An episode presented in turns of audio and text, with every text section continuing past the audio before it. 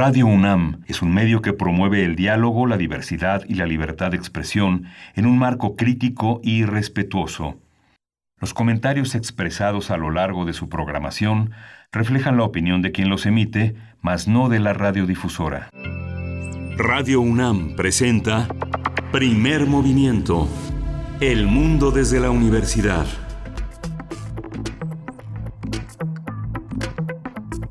Buenos días, eh, hoy es Buenos días, hoy es miércoles 11 de noviembre, son las 7.05 de la mañana, estamos en primer movimiento en Radio UNAM, estamos en un día intenso en actividades informativas, en conversaciones, pero primero le damos la bienvenida a nuestros amigos de la Radio Universidad de Chihuahua, que sigue Chihuahua en rojo con una prensa eh, con unas primeras planas eh, intensas, muchísima actividad, desde la delictiva hasta las buenas noticias, eh, las noticias relativas al crecimiento de la universidad, al desarrollo del proyecto del que hablamos aquí en primer movimiento, un proyecto que encamina a la universidad hacia una productividad académica, hacia la producción del conocimiento y la Radio Universidad de Chihuahua forma parte de este panorama. Tres estaciones que unen sus frecuencias, unen su energía para darle cabida a esta emisión que desde la Ciudad de México hacemos con mucho entusiasmo, con mucho cariño y con mucho respeto para ese gran estado, Ciudad Cuauhtémoc, Ciudad Juárez y la ciudad de Chihuahua. Estamos también en nuestras redes sociales donde agradecemos su participación desde muy temprano, todos los radioescuchas que, final, que fielmente están eh, con nosotros y los que se incorporan, los que van conociendo esta, esta emisión. Primer Movimiento en Facebook, P Movimiento en Twitter, eh, Primer Movimiento UNAM, arroba gmail.com es el correo de contacto con nuestro equipo de trabajo. Y bueno, tenemos un día interesante, un día importante. Vamos a arrancar con eh, eh, Antonio Marquet, quien es profesor en el Departamento de Humanidades de la Guamas Capozalco y que sin todavía sea una, un, un seminario obligatorio parte de las materias optativas es eh, el seminario que él dirige, la, la, literatura homosexual, eh, la literatura homosexual fundamentalmente en México, porque él está eh, como profesor titular en el seminario de literatura mexicana que, es, que está en la Guamas Capozalco. Hoy vamos a tocar uno de sus escritores favoritos, uno de los escritores que comparte con sus alumnos. Yo fui de sus alumnos, es mi amigo y es mi maestro, Antonio Marquet. El vampiro de la colonia Roma y la literatura de Luis Zapata, las aportaciones de este gran escritor avecindado en Morelos y que falleció hace unos días, pero que deja un legado muy importante, una obra literaria fundamental Vamos a tener, como todos los miércoles, las fonografías de bolsillo. Eh, Pavel Granados, que dirige la Fonoteca Nacional, pero quien es sobre todo un investigador, un hombre lleno de curiosidad, un ensayista. Eh, el tema es un concierto encontrado, los 25 años de Agustín Lara en Bellas Artes. Vamos a tener también la participación de Daniela Arrea. Daniela Arrea es una periodista muy, muy importante. Se ha puesto a trabajar desde hace mucho tiempo temas dolorosos, temas que nos importan a todos y ahora publica un libro que justamente con pie de página eh, en, el, eh, en una coedición con Grijalbo reúne a una serie de periodistas que muchos de ellos son casi recién egresados de la Escuela de Periodismo Carlos Septién, otros vienen de otras universidades, de la UNAM, de la UAM, en fin, hay una serie de textos, de fotografías y de ilustraciones que hacen de este conjunto Ya no somos las mismas y aquí sigue la guerra, un equipo verdaderamente poderoso, digno de un enorme respeto y reconocimiento. Daniela Herrera, reportera y periodista en pie de página, es eh, autora también del libro Nadie les pidió perdón y editora del libro Ya no somos las mismas y aquí sigue la guerra. Vamos a tener en la nota internacional esta, esta noticia que ha recorrido las primeras planas de muchos diarios, unos desde el punto de vista científico, otros desde el punto de vista del negocio. Ya vimos crecer a la bolsa apostando por esta nueva vacuna de Pfizer contra el coronavirus, sobre la que el subsecretario López Gatel, quien rinde el informe eh, este epidemiológico todas las noches, dice que cuidado, cuidado con reservas. Y vamos a tener una de las mujeres, eh, una de las científicas pues más importantes en nuestro país, Rosa María del Ángel. Ella es investigadora del Departamento de Infectómica y Patogénesis Molecular del CIMBESTAD. Ella ha estado con nosotros y ha iluminado este territorio de una manera deslumbrante. En la mesa del día vamos a tener la presencia de Sandro Cohen, la enorme presencia de Sandro Cohen, este poeta, editor, traductor, ensayista, eh, que falleció hace también unos días. Eh, vamos a tratar el tema con Héctor Orestes Aguilar, quien es escritor, editor, traductor, fue diplomático cultural, gestor cultural, es autor de varios libros de ensayos y Premio Nacional de Ensayo en el 2000, en el año 2000. Vamos a tener también eh, los 150 años de la tabla periódica, esta conmemoración que nos ha ayudado a hacer el doctor Plinio Sosa con su arte, con su, eh, con su conocimiento, con la manera de entender artísticamente un problema, un tema que tiene que ver con nuestra cultura con nuestra, con nuestra cientificidad mexicana. Vamos a tener hoy la, el control eh, de, los, de, la, de, la, de la cabina con eh, Miguel eh, Mendoza, eh, él está en la operación, y Uriel Gámez en la, en la producción ejecutiva de esta mañana. Vamos a ir con nuestra información nacional, como todos los días, lo que tiene que ver con la UNAM y lo que tiene que ver con el COVID. COVID-19. Ante la pandemia, sigamos informados. Radio UNAM. La Secretaría de Salud informó que el número de decesos por enfermedad de la COVID-19 aumentó a 95.842 lamentables fallecimientos. De acuerdo con el informe técnico ofrecido ayer por las autoridades sanitarias, los casos confirmados acumulados se incrementaron a 978.531. En la información internacional, la Unión Europea anunció que en los próximos días firmará un contrato con las empresas Pfizer y BioNTech por hasta 300 millones de dosis de su vacuna contra la COVID-19. Stella Kyriakides, eh, comisaria europea de salud, dijo que existe un plan de distribución que asigna las dosis disponibles proporcionalmente a la población de cada país. En la información relacionada con la UNAM, la obesidad y el sobrepeso son dos problemas de salud graves que registran un crecimiento considerable en México y el mundo.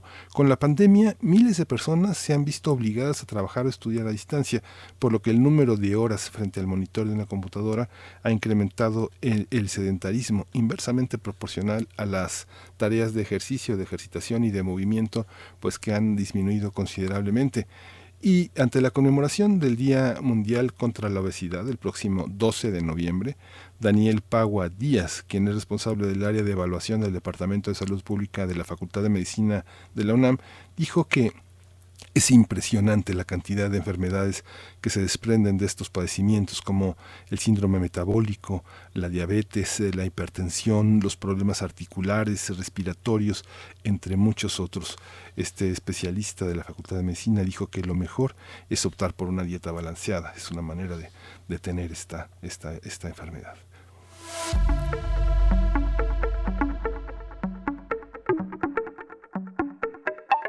ir a las recomendaciones culturales. Hoy tenemos en los playlists para el encierro la dirección de música de la UNAM. Invita a escuchar una serie que se llama sus playlists para el playlist para el encierro. En esta ocasión la selección estará a cargo del artista multimedia Sabina Cubarrubias. Sabina Covarrubias es una de nuestras artistas, una mujer que ha experimentado y que ha eh, sido también fiel a la tradición más rica de la composición en México. Este playlist se puede escuchar este miércoles a partir de las 9 de la mañana a través de las páginas de YouTube y de Spotify de la Dirección de Música de la UNAM. Así que bueno, quédese, quédese con nosotros y nos vamos a ir con música. Vamos a ir con música, vamos a arrancar este, este día con música. Vamos a escuchar de contento, lo bueno está aquí.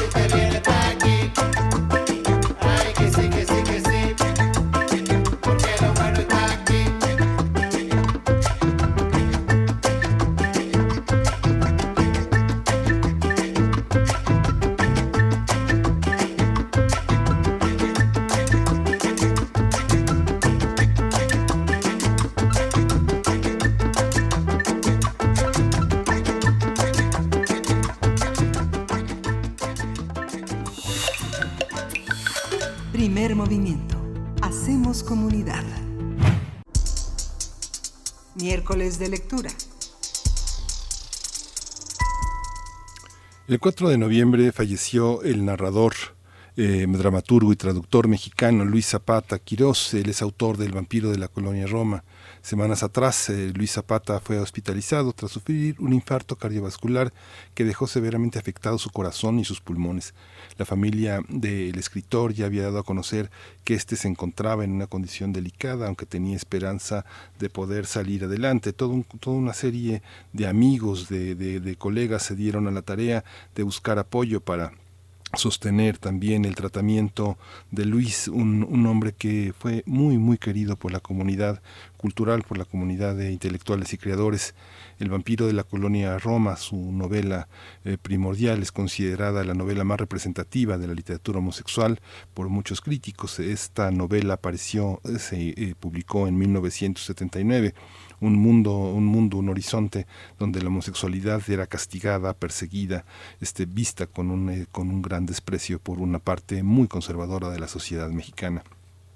Vamos a recordar que esta historia cuenta la vida de Adonis García, un, personaje que se dedica a la prostitución en la Ciudad de México y que narra a través de, una, entrevista, lado A, lado B. La novela es una especie de cassette, un objeto que ya no existe, lo que sucede con él. Este Luis Zapata rompió gran parte de los cánones sobre el tratamiento del personaje que eran estereotipados en moldes de la cultura machista. Otras de sus obras son Hasta en las mejores familias, de pétalos perennes, en melodrama. Vamos a conversar sobre la figura de Luis Zapata y su legado en la, la literatura LGBT. Hoy nos acompaña Antonio Marquet, profesor en el Departamento de Humanidades de la Guamas Capuzalco y como decía esta mañana, un gran lector y un gran difusor de la literatura homosexual en México y todo lo que tiene que ver con las sexualidades, las diversidades de ese terreno. Él mismo es un, es un autor muy importante eh, que en el ámbito teatral ha contribuido con numerosas, numerosas obras, que se quede el infinito sin estrellas, es una obra paradigmática y lo tenemos esta mañana, ha estado ya en primer movimiento Antonio Marquet. Buenos días, qué gusto que estés aquí. Eh, eh, buenos días, mil gracias por esa presentación tan maravillosa. Buenos días al auditorio de Radio Universidad. Pues sí, oye, qué presentación tan buena de Zapata.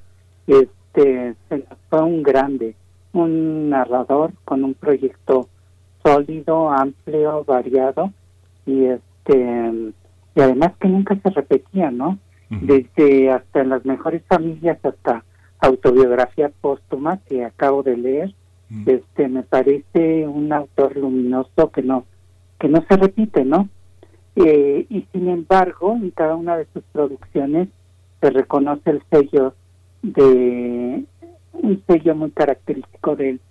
Este cuál es el sello un, un relato inteligente lleno de humor y de referencias culturales en especial el cine culto y popular y siempre una mezcla de lo popular y lo oculto, ¿no?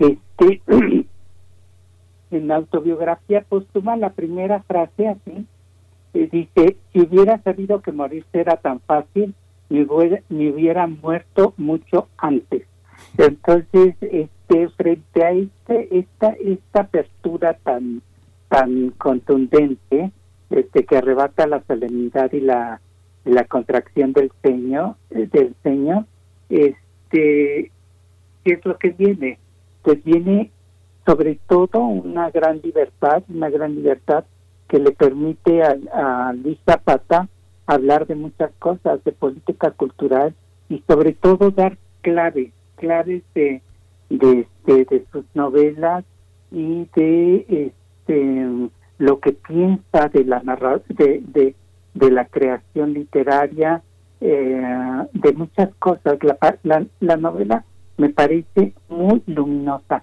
Es de 2003 y, y fue publicada por la Universidad este, Veracruzana, lo cual me parece un súper acierto. Este, eh,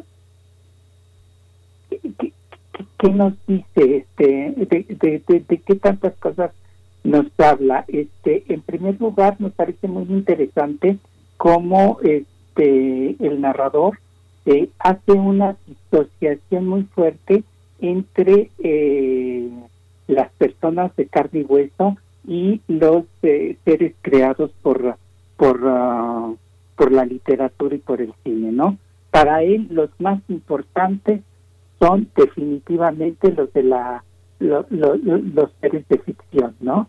Incluso este en, en toda su este, niñez eh, encontramos a un Luis Zapata que está este, pensando en, en, que sueña con tener a un a unos padres que bueno que su padre tenga un traje que se vista para salir en la noche a este a, pues, a los centros nocturnos no a todo aquello que se que él ve en la en la en, en el cine no y este y bueno simple y sencillamente eso no existe en este en Chilpancingo que es este el lugar eh, donde nace y vive este en la primera infancia y la adolescencia este Luis Zapata no Luis Zapata dice que no este odia odia este su niñez que no tiene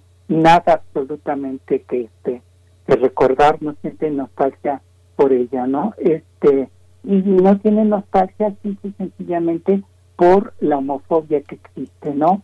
Por esta presión tan fuerte que, que él vive como niño y que lo obliga a refugiarse eh, en el cine, ¿no? Entonces el cine para él es este no solo este este refugio contra la opresión sexista, sino también eh, un lugar donde puede soñar y puede vivir otro tipo de cosas, ¿no? Cuando llegue a la Ciudad de México, eh, Luis Zapata va a encontrar que una ciudad, este, una ciudad que acaba de pasar por la traumática experiencia del 68 y eso está en, en, en eso da vida al, al vampiro, ¿no?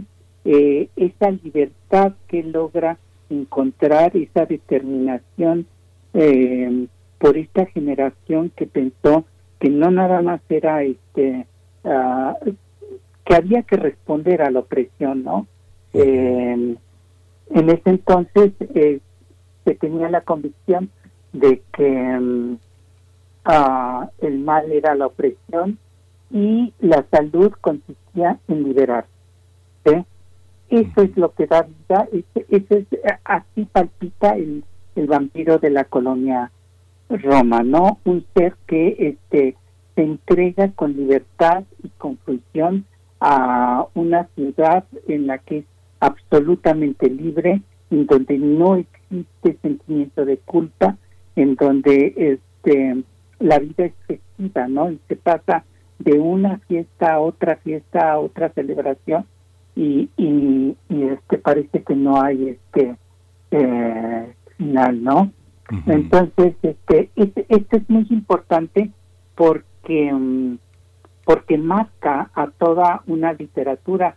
Yo creo que el, este que en el momento en que llegó eh, Luis Zapata pues empiezan las eh, las eh, las marchas eh, del orgullo empieza a ver eh, el movimiento de liberación homosexual está en su punto más fuerte. Y este esto para para el joven que venía de este de provincia pues es un es una maravilla no entonces él cuando cuando cuando llega a la Ciudad de México eh, piensa que no no puede desear nada más es decir, ha, sido aceptado en la Facultad de Filosofía y Letras, en Letras Francesas.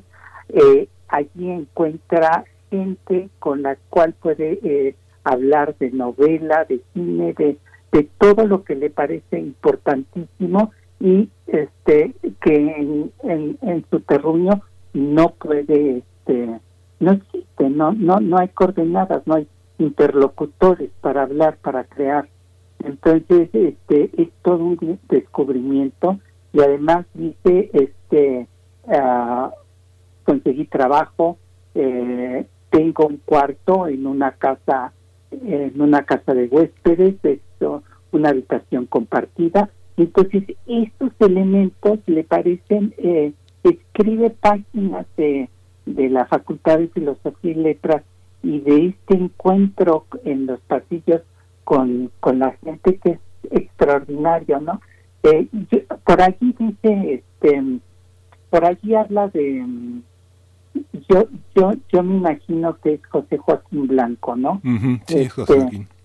Entonces, este, no, no da nombre, pero sí dice que José Joaquín Blanco para él es este un, un alguien que le este, que le causó un efecto importantísimo, ¿no? Y la amistad con él yo creo que este es fundamental. Yo creo que este hay habría que ver la, la literatura homosexual este no solamente como el vampiro, sino este en, eh, en compañía de Púberes Canéforas, ¿no?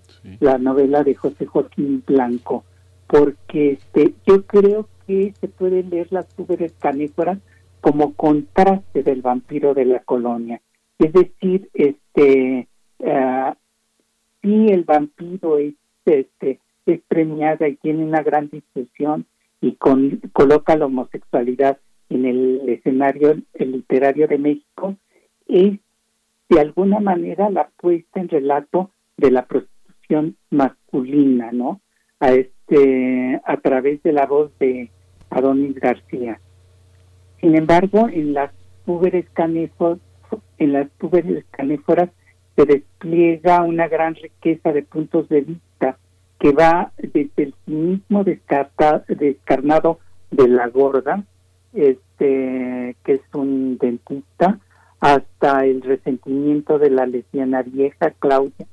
Están los obreros que son bisexuales, Fabián Ignacio, y este está el intelectual Guillermo, el dentista, el propietario del centro nocturno, la cacahuata, este, entonces hay una serie de este voces y de personajes de la de la diversidad sexual que dan un un marco mucho más acabado de lo que es la diversidad. Este aquí si hay este prostitución, esa prostitución la la, la, la ejerce los políticos, esa prostitución la, la ejerce los este guardaespaldas, ¿no?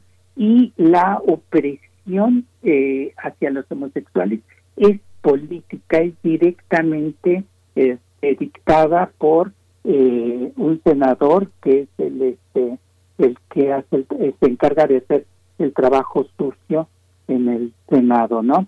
Entonces, este creo que allí habría este que tejer fino para encontrar las este uh, pues los contrastes que eh, porque a mí me parece que estas dos obras dialogan no y eh, y este y Púberes Canéforas de Blanco me parece una obra extraordinaria que no ha sido eh, cuyo valor no ha sido este apreciado del todo no este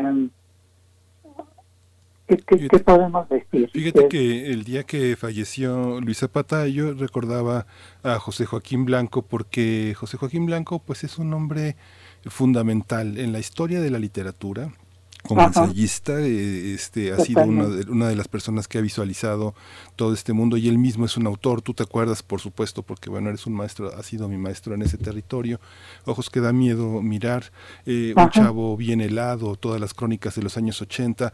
Luis Zapata nació en el mismo año que, que José Joaquín Blanco, son muy contemporáneos y José Joaquín Blanco ha contribuido a visualizar todo ese mundo, ha sido uno de los grandes cronistas, tal vez sea el cronista de esa generación, el más importante y uno de los críticos más sustanciosos que, eh, que puentea entre la literatura del 19 y del 20. Vimos en algún momento Antonio, eh, este, este trabajo que hizo eh, Salón de Belleza, eh, este libro de Mario Bellatín, que de alguna manera está en las antípodas de este, del vampiro de la colonia Roma, ¿cómo ha sido ese trayecto? ¿Por qué Luis Zapata se ha interesado tanto, por ejemplo, la hermana de Angélica María, como este mundo del cine que también tuvo con eh, este Luis Humberto, este Jaime Humberto Hermosillo, fue también tan importante. Hay una, hay una colusión tan intensa entre el cine y la literatura. En el cine está su literatura y en la literatura está precisamente el cine. ¿Cómo es ese trayecto? ¿Cómo es esa visión de la pequeña burguesía que viene desde Veracruz hasta la Ciudad de México? Ajá. Uf, qué pregunta. Este, mira, yo creo que eh, eh, Luis Zapata es un soñador. ¿eh? Es una persona que se refugia en, en, las artes.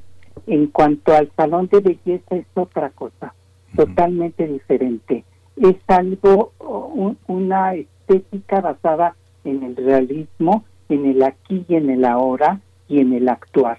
A mí me parece que Salón de Belleza es una de las obras más, más importantes porque este ah, nos muestra cómo uh, un grupo de, de travestis, de, personajes que, que, que trabajan en, en un en, en el margen totalmente, que son perseguidos, que son golpeados, eh, tienen el coraje y el valor y la inteligencia y la claridad de eh, poner un moridero, de transformar su, su salón de belleza en un, en un moridero para, para dar eh, muerte a la gente que está muriendo de una misteriosa enfermedad, ¿no? Que sabemos que es VIH, ¿no? Entonces, eh, esta gente tan golpeada, esta gente eh, eh, que trabaja terriblemente, este, ¿de dónde sale este impulso y esta claridad?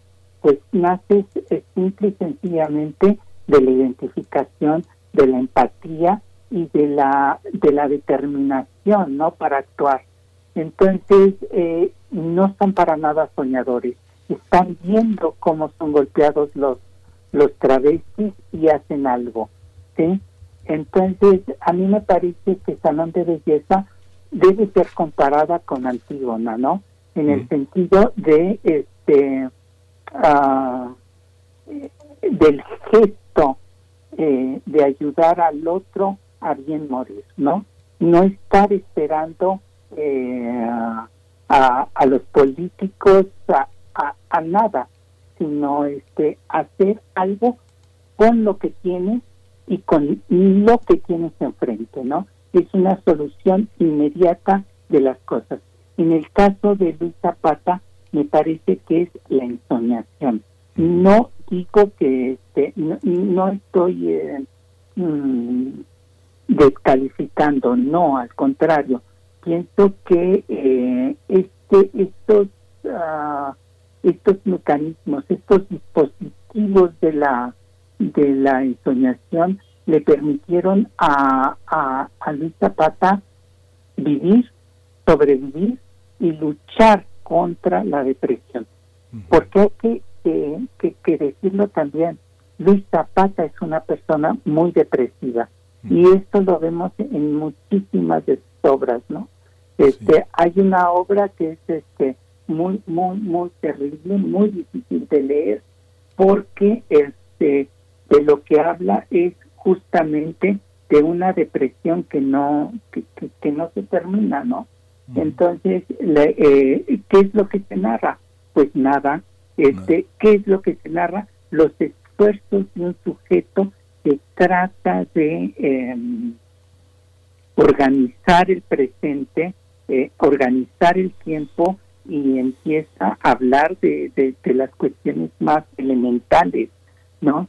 Entonces, como Sombras y Sueños, eh, es, es una novela también, un desafío muy grande por, por narrar esta, esta depresión tan grande y eh, digo, también en esta última novela que, este, que, publicó Autobiografía Póstuma, el último capítulo habla también de, la depresión, ¿no?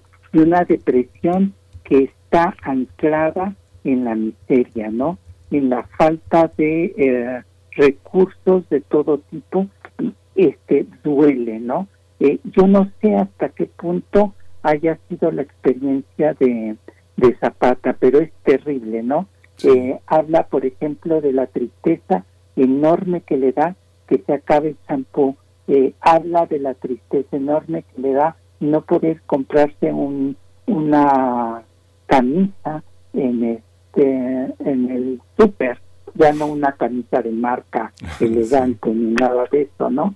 Y habla de este de la dependencia tan fuerte que tiene con su hermano al que le tiene que, que pedir dinero para este sus medicinas, ¿no?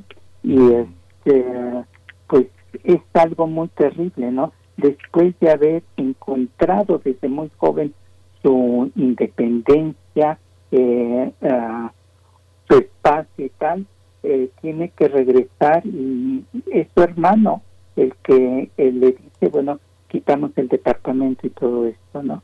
Entonces, este, es muy triste y obviamente eh, la enfermedad que tuvo, no sé los detalles, eh, no sé nada de la historia clínica de, de, esto, pero mm, cualquier enfermedad en un contexto depresivo eh, se agrava, ¿no? Entonces, este, me parece muy terrible, me pareció muy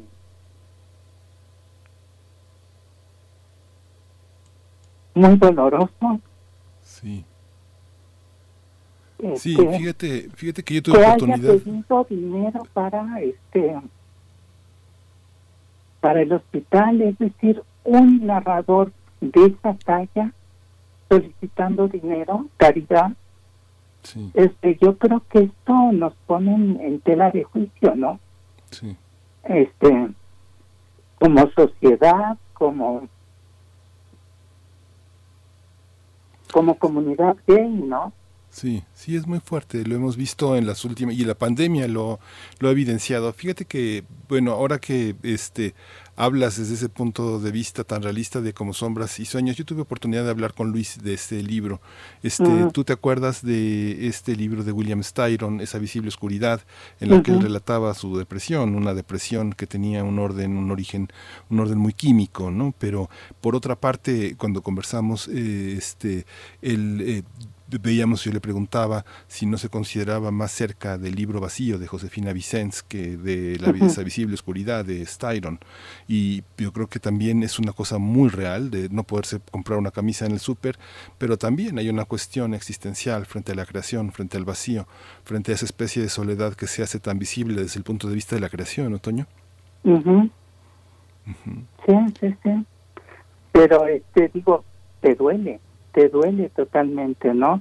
Y este, ¿cómo es posible que, que este, que, pues porque ahora lo sabemos, ¿no? Este, viendo las cosas por detrás, pues eh, todo parece más, más, claro, pero pues no sé, este, ¿cómo es posible que, que el Estado no le haya dado, no, no haya acudido más rápido con a auxiliarlo? Y cómo es posible que nosotros no nos hayamos movilizado de una manera más más este radical no eh, este una de las cosas terribles es que dice eh, la novela tiene un lado luminoso la autobiografía póstuma y un lado muy oscuro.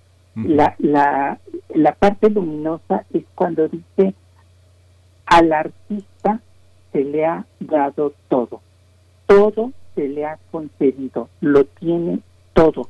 No hay mayor gusto, mayor, uh, mayor satisfacción, mayor plenitud que crear que escribir. Y esto se ve en los libros de Zapata, ¿no? ¿Eh? Esta entrega total a la, a la creación, ¿no? Y lo dice, ¿no? Yo me he, eh, yo decidí en la vida eh, aposté por la creación. ¿eh? Y ahora tengo que eh, asumir las consecuencias de eso, de que no supe administrarme de otra manera, de que no tengo este, de que no fui profesor, de que no fui funcionario, etcétera, y no tengo un, un, cheque al final de la de la quincena, ¿no?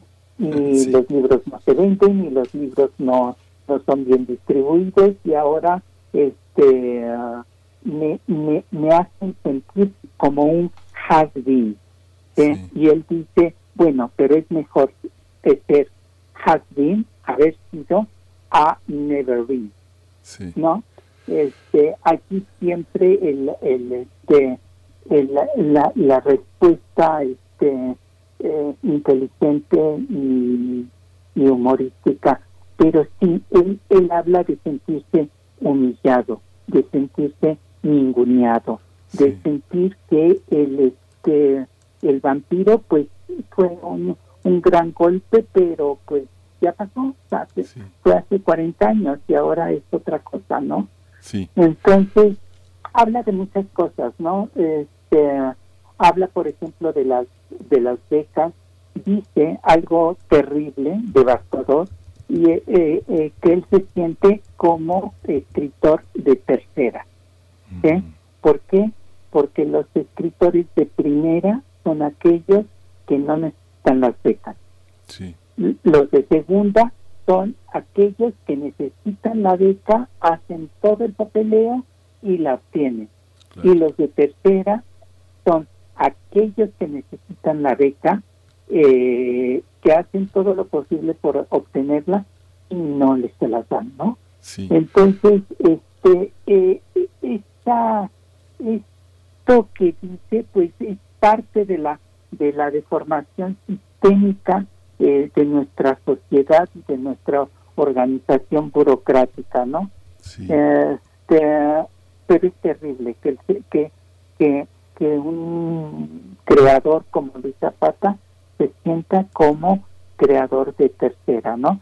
Al mismo tiempo dice que, que, que, el mejor este, eh, eh, narrador, que el mejor novelista, para él es el mismo. Lo dice eh, directamente y sin este sin ruborizarse ni nada, porque dice el, el este el, artista es un narcisista y este y tal, ¿no? Es un ególatra, eh, es, es alguien que disfruta y bueno, yo soy eso, el que más me gusta, eh, las novelas que más me gustan soy yo y dice, bueno, también hay que ser humilde, ¿no?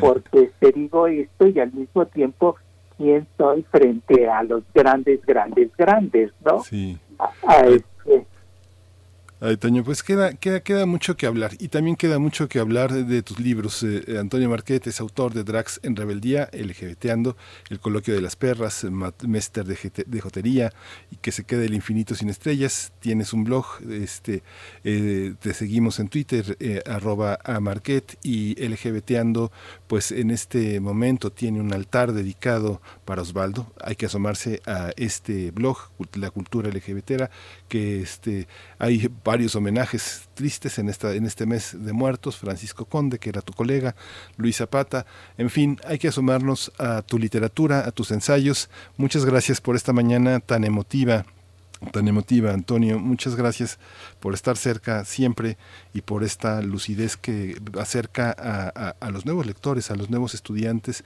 a un seminario que debería tener ya en la UAM una carta de naturalización, que es eh, importante que no sea una materia optativa, sino que sea una materia obligatoria, que es, que es algo importante en un posgrado de literatura mexicana transitar en estos territorios. Toño, te abrazo, querido Toño.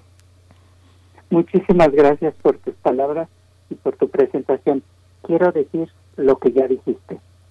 Este año se nos han ido dos vampiros mayores en la comunidad. Eh, Osvaldo Calderón y Luis Zapata. Sí, Toño. Pues estamos, estamos comprometidos para seguir este diálogo. Muchas gracias por esta mañana, Toño. Muchas gracias por la invitación. Gracias, Antonio Marquet. Pues vamos a irnos con música. Vamos a escuchar de Loma o Cotillo.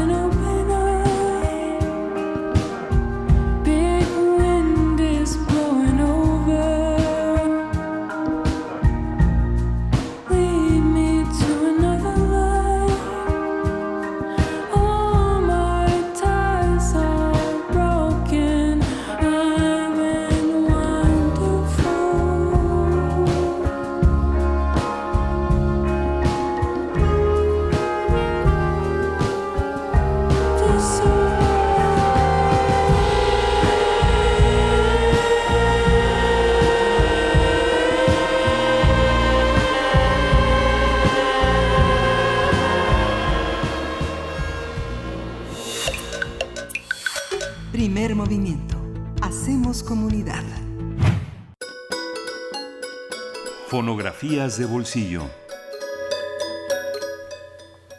Pues como todos los miércoles ya está con nosotros Pavel Granados. El tema de hoy es un concierto encontrado los 25 años de Agustín Lara en Bellas Artes. Vamos a conversar con Pavel Granados, quien es eh, un ensayista, un investigador, un escritor y también dirige la Fonoteca Nacional. Pavel, buenos días, ¿cómo estás? Muy bien, Miguel Ángel Vere, qué gusto saludarlos. Ahora fíjate que, fíjate, Pavel, ahora que saludas a Vere, no le, no le di un saludo de entrada a, a nuestra compañera Berenice Camacho todos los días estamos con ella. Está esta semana de vacaciones para ah, todos los que siguen, siguen su voz, siguen su trabajo. Está, está Berenice Camacho de vacaciones. Así que gracias por el saludo, Pavel. Buenos días. Bueno, este, Miguel Ángel, pues con mucho gusto saludarte. Este, ya había quedado, ahora sí había avisado que iba a, continuar y concluir hoy con Agustín Lara este estos días que, le he dedicado varios comentarios porque ha sido pues varias eh, casi eh, fechas que tenían que ver con él. Y ahora pues sí el viernes pasado fueron los 50 años de la muerte de Agustín Lara. Y nosotros en la Fonoteca Nacional eh, hicimos un micrositio que se puede consultar, ustedes entran a la página fonotecanacional.gov.mx y van a ver ahí inmediatamente una foto de un joven Agustín Lara, le dan ustedes clic y los va a dar a llevar a un micrositio con una en donde bueno gracias a varias instituciones pudimos hacer esta pues este micrositio que es pues yo creo que un hallazgo porque está completo el bueno por lo menos lo que tenemos del concierto con el que se festejaron los 25 años. Bueno por un lado Agustín festejó sus 25 años como compositor pero también fue eh, la fiesta pues con la que eh, yo creo que México lo festejó porque fue una idea eh, originalmente de un columnista de Excelsior que se llamaba Félix Anguiano y él era muy amigo de Agustín, o sea que no se le escapó, él ya sabía que Agustín Lara festejaba sus 25 años como compositor en octubre de 1953 porque la primera grabación, bueno, de manera por lo menos oficial que sabemos que se hizo de una canción de Agustín Lara, fue el 2 de octubre de 1928, cuando el trío Garnica Asensio, que eran tres cantantes muy buenas de allá de los años 20, Julia Garnica y las hermanas Blanca y Ofelia Asensio, grabaron en Nueva York el bolero Imposible, acompañadas de un pianista que eh, fue, muy conocido entonces que se llamaba Raúl C. Rodríguez, a quien después en la radio le empezaron a llamar Raulito el cartero del aire. Raulito era eh, pues muy amigo de Agustín, eran amigos de los tiempos, cuento de la época en que Agustín era joven y cantaba, tocaba en los burdeles, era de entonces su amigo Raulito, eh, dice en el concierto por ahí, hace 25 años Raulito era como un como una sombra mía. Sí, se la pasaban juntos, eh, era de las, yo creo que la única persona con quien Agustín Lara cantaba, tocaba a cuatro manos el piano, Raulito se sabía el estilo de Agustín Lara de memoria, ¿no? Y eran realmente dos, dos grandes amigos em, de toda la vida. Entonces, em, bueno, pues se hizo este, este concierto de homenaje a Agustín Lara hay que decir, por ejemplo, que es extraño este concierto porque Toña la Negra no está, Pedro Vargas tampoco está, eh, Juan Arbizun tampoco.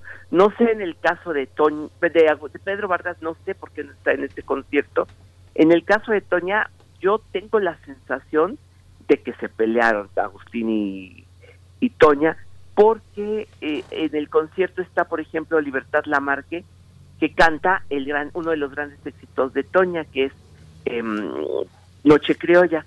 Y bueno, pues más o menos el concierto es un recuento de algunos éxitos, pero bueno, imagínense ustedes lo que es que eh, en el escenario de Bellas Artes estuvieron los Panchos con el espectacular recinto del Güero Gil, está Elvira Ríos cantando Noche de Ronda, en fin, yo creo que fueron cuatro cintas Ahora, hay que decir también que yo creo que es uno de los primeros conciertos grabados en vivo, porque antes no había tecnología para grabar eh, los conciertos en vivo hasta que llegó la cinta de carrete abierto. O sea que estas cintas que tenemos son eh, de las primeras cintas que eh, primeros conciertos, en fin, que se grabaron completos em, con una calidad realmente buena, aunque sí ameritaron una remasterización y una restauración de parte de la Fonoteca Nacional. Así es que el concierto que nosotros tenemos, entre el concierto que tenemos y este, sí hay un cambio muy significativo. Bueno, pensamos que fueron cuatro cintas, pero nada más tenemos tres, tres cintas tenemos de, de, de Agustín, eh, de su concierto, ¿no? Eh, nos faltan algunas cosas, pero por ejemplo, una de las hermanas Águila me dijo que, por ejemplo, ella no pudo entrar, era tanta la gente que había en Bellas Artes, que cuando ella llegó de plano estaba tan lleno que no pudo pasar, quiso entrar y entrar y no la dejaron entrar. Así es que su hermana Esperanza cantó solita y sí efectivamente el locutor dice las hermanas Águila cantan y nada más se oye una sola voz. Entonces, por ejemplo, una cosa que sé es que María Conesa no estaba invitada y ella ya tenía pagados a los músicos. Originalmente ella iba a subir al escenario a darle un, abrazo a Agustín, pero ya tenía pagada la orquesta y de plano, con, ante el coraje tremendo de Agustín, cantó, pero no estaba en el, en el programa. En fin, hay varias anécdotas que uno sabe del concierto, pero realmente es un, un, una parte del, del concierto de lo que nosotros tenemos, ¿no? Es decir, nos queda yo creo que tres cintas de las cuatro que originalmente fueron. Sin embargo, pues por lo menos tenemos ahí hora y media para escuchar a Agustín. Bueno, pues el fragmento que traje, ustedes lo pueden escuchar completito en la página de la Fonoteca Nacional y lo que sí es que quise traer un, una parte de todos, bueno, pues es que estaba la primera cantante de boleros, Ana María Fernández, cantando con Agustín, en fin, hay Elvira Río, les decía, en fin, hay muchos. Eh, están, al final culmina este concierto con la voz de Cantinflas eh, homenajeando a Agustín Lara. Pero un momento muy bonito es cuando Agustín cuenta que de plano, de manera muy espontánea, Luis Arcaraz le dijo que él iba a cantar para el concierto de Agustín. Así es que, pues, Agustín agradece a Luis Arcaraz y Raulito, el cartero del aire, Agustín y la orquesta de solistas del compositor acompañan a Luis Arcaraz cantando esta, esta canción que canta, es increíble, que se llama Piensa en mí, y esa es la que traje yo aquí para compartir esta mañana para recordar a Agustín Lara. Muchas gracias, Pavel. Eh, sí, Piensa en mí es un, un, un marco eh, importante para recordar ese concierto y, bueno, pensar en esta reflexión que hace es que si el Palacio de Bellas Artes y ese concierto es, es, siempre ha sido el mismo, cuáles son los simbolismos que acompañan esa especie de consagratorio marmóreo donde también cantó Juan Gabriel y que en algún momento, en algún momento se lo disputó Gloria Trevi. Pero vamos, es, un tema que va a dar la pena discutir después, Fabián, pero nos quedamos con eso, te agradecemos mucho y aprovecho para despedir a la radio universitaria de, Chihuahua. Nos escuchamos mañana de 6 a 7, de 7 a 8. Pavel, te doy un abrazo, los buenos días y pues, igualmente piensa en mí, de Piensa en mí con Luis Arquera. Gracias. De la nota anecdótica llena de color y de gracia de Agustín Lara, Luis Arcaraz, ante los micrófonos de Radio México en esta hora nacional, recibe el abrazo de Agustín Lara y enseguida de Raulito, el cartero del aire.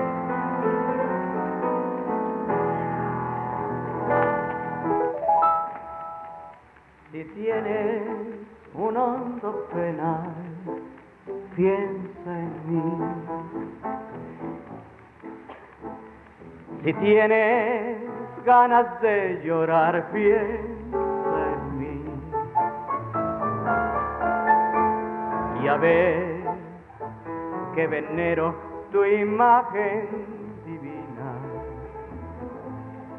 tu párvula boca que siendo tan niña me enseño a besar. Si tienes piensa en mí.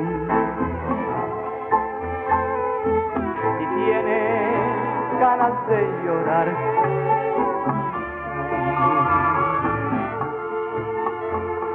ya ves que venero tu imagen divina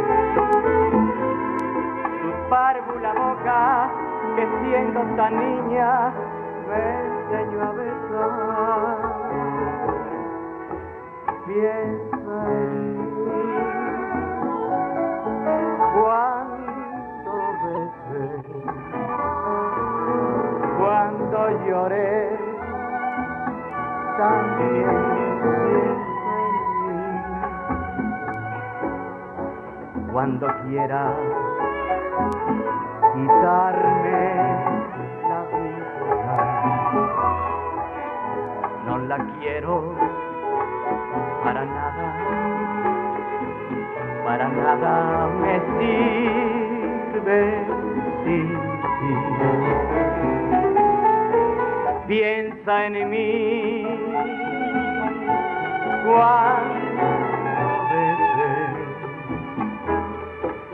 cuando lloré, también piensa en mí. Cuando quiera quitarme la vida, no la quiero para nada, para nada me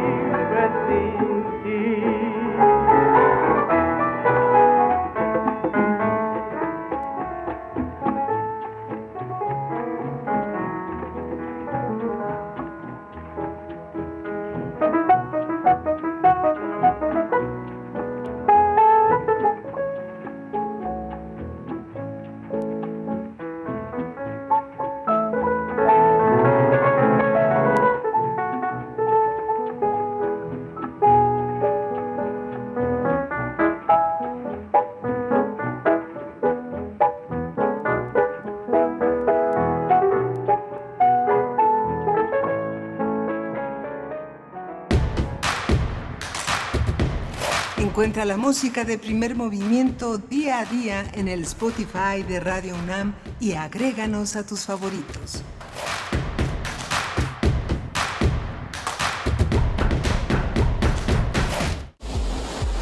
¿Para qué sirve la cultura de la legalidad? Para que todos marquemos algo que realmente esté sobre lo que está establecido. Para que como ciudadanos estemos conscientes de lo que pasa. Para crear conciencia. Para tener rendición de cuentas. Para conocer las leyes y conocer cuáles son tus derechos. Para defendernos y no siempre nos anden viendo la cara.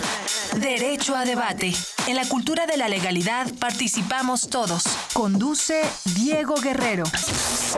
Escúchanos los martes a las 4 de la tarde por el 96.1 de FM.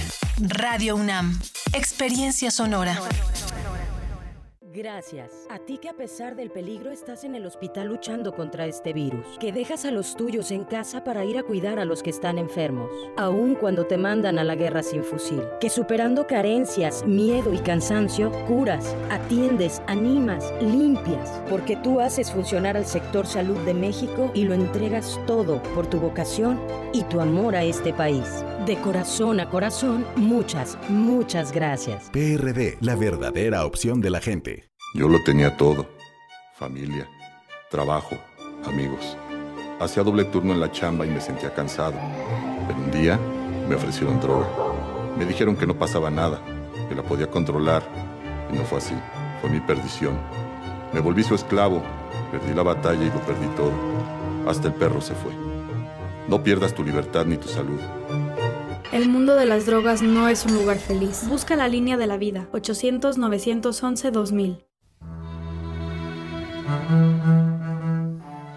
Hechos a mano. Secretos. De edición limitada. Irrepetibles. Distintos. Diversos. Nuevos. Afuera de las grandes librerías aún existen los libros. Existen los otros libros. Radio UNAM te invita a continuar con su tradición del Tianguis de la Diversidad Textual en un formato a distancia. Los otros libros. Entrevistas y presentaciones de libros y editoriales alternativas a través de Facebook Live. Sábados a las 19 horas en la página de Facebook de la sala Julián Carrillo. Si solo leemos lo que todos leen, solo sabremos lo que todos saben. Radio UNAM Experiencia Sonora. Síguenos en redes sociales. Encuéntranos en Facebook como Primer Movimiento y en Twitter como arroba PMovimiento. Hagamos comunidad.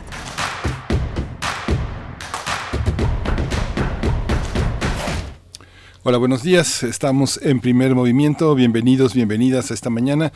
Venimos eh, de una mañana desde las 7 de la mañana en la que nos conectamos con la Radio Universidad de Chihuahua y ahora le damos la bienvenida a la Radio Nicolaita con quienes estamos de 8 a 9 de la mañana aquí en primer movimiento todas las mañanas.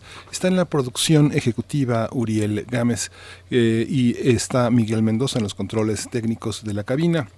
Esta mañana no está eh, con nosotros eh, Berenice Camacho del otro lado del micrófono, está tomando un descanso, unas vacaciones que concluirán eh, con su regreso el próximo lunes. Nuevamente Berenice Camacho estará aquí con nosotros en donde quiera que esté, seguramente en casa, seguramente en casa, haciendo lo suyo que es leer, estudiar, este, divertirse con la música. Una, una mujer que tiene muchísimas facetas. Eh, vamos a tener una mañana también eh, interesante después de recorrer en este último tramo las fonografías de bolsillo de la mano de Pavel Granados con este encuentro con Agustín Lara en Bellas Artes, los 25 años de Agustín Lara en Bellas Artes, un homenaje que le rindieron eh, a este poeta, a este músico tan importante. Y bueno, hablamos con Antonio Marquet, este profesor, este ensayista, este traductor, que es uno de los grandes especialistas en nuestra literatura mexicana, y habló del vampiro de la colonia Roma y la obra de Luis Zapata, su autobiografía su, su visión del cine. Eh, Antonio Marquet ha sido uno de los grandes estudiosos, junto con José Joaquín Blanco, de la literatura homosexual en México.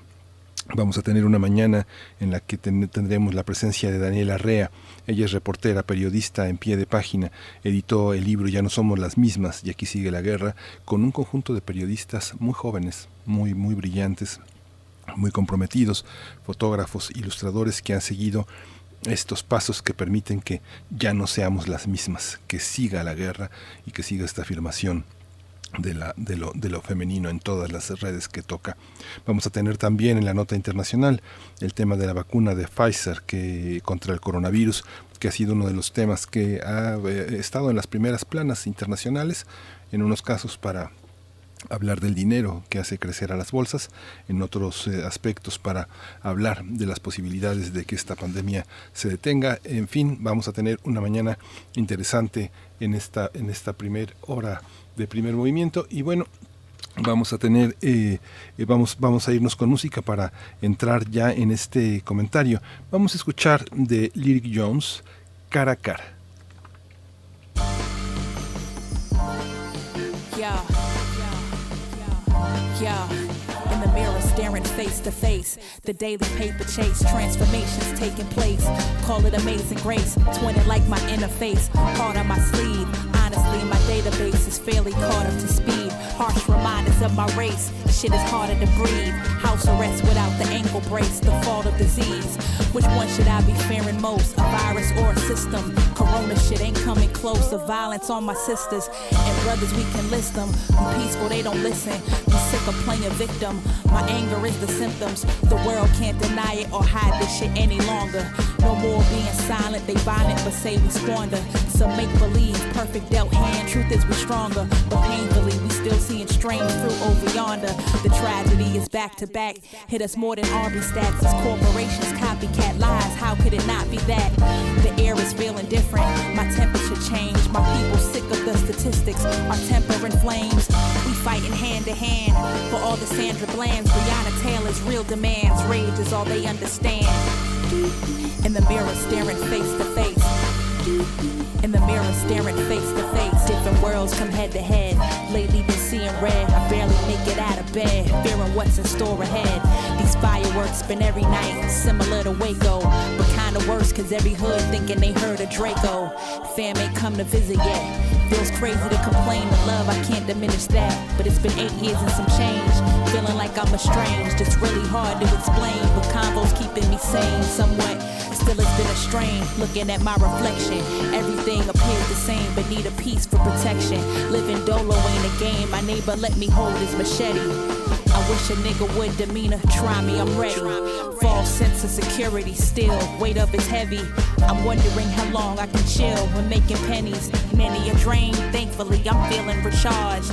And lately, I've been hit with big reminders of God. Survivor's guilt, cause many ain't beating the odds. Often faced with that could have been me. Fuck the facade.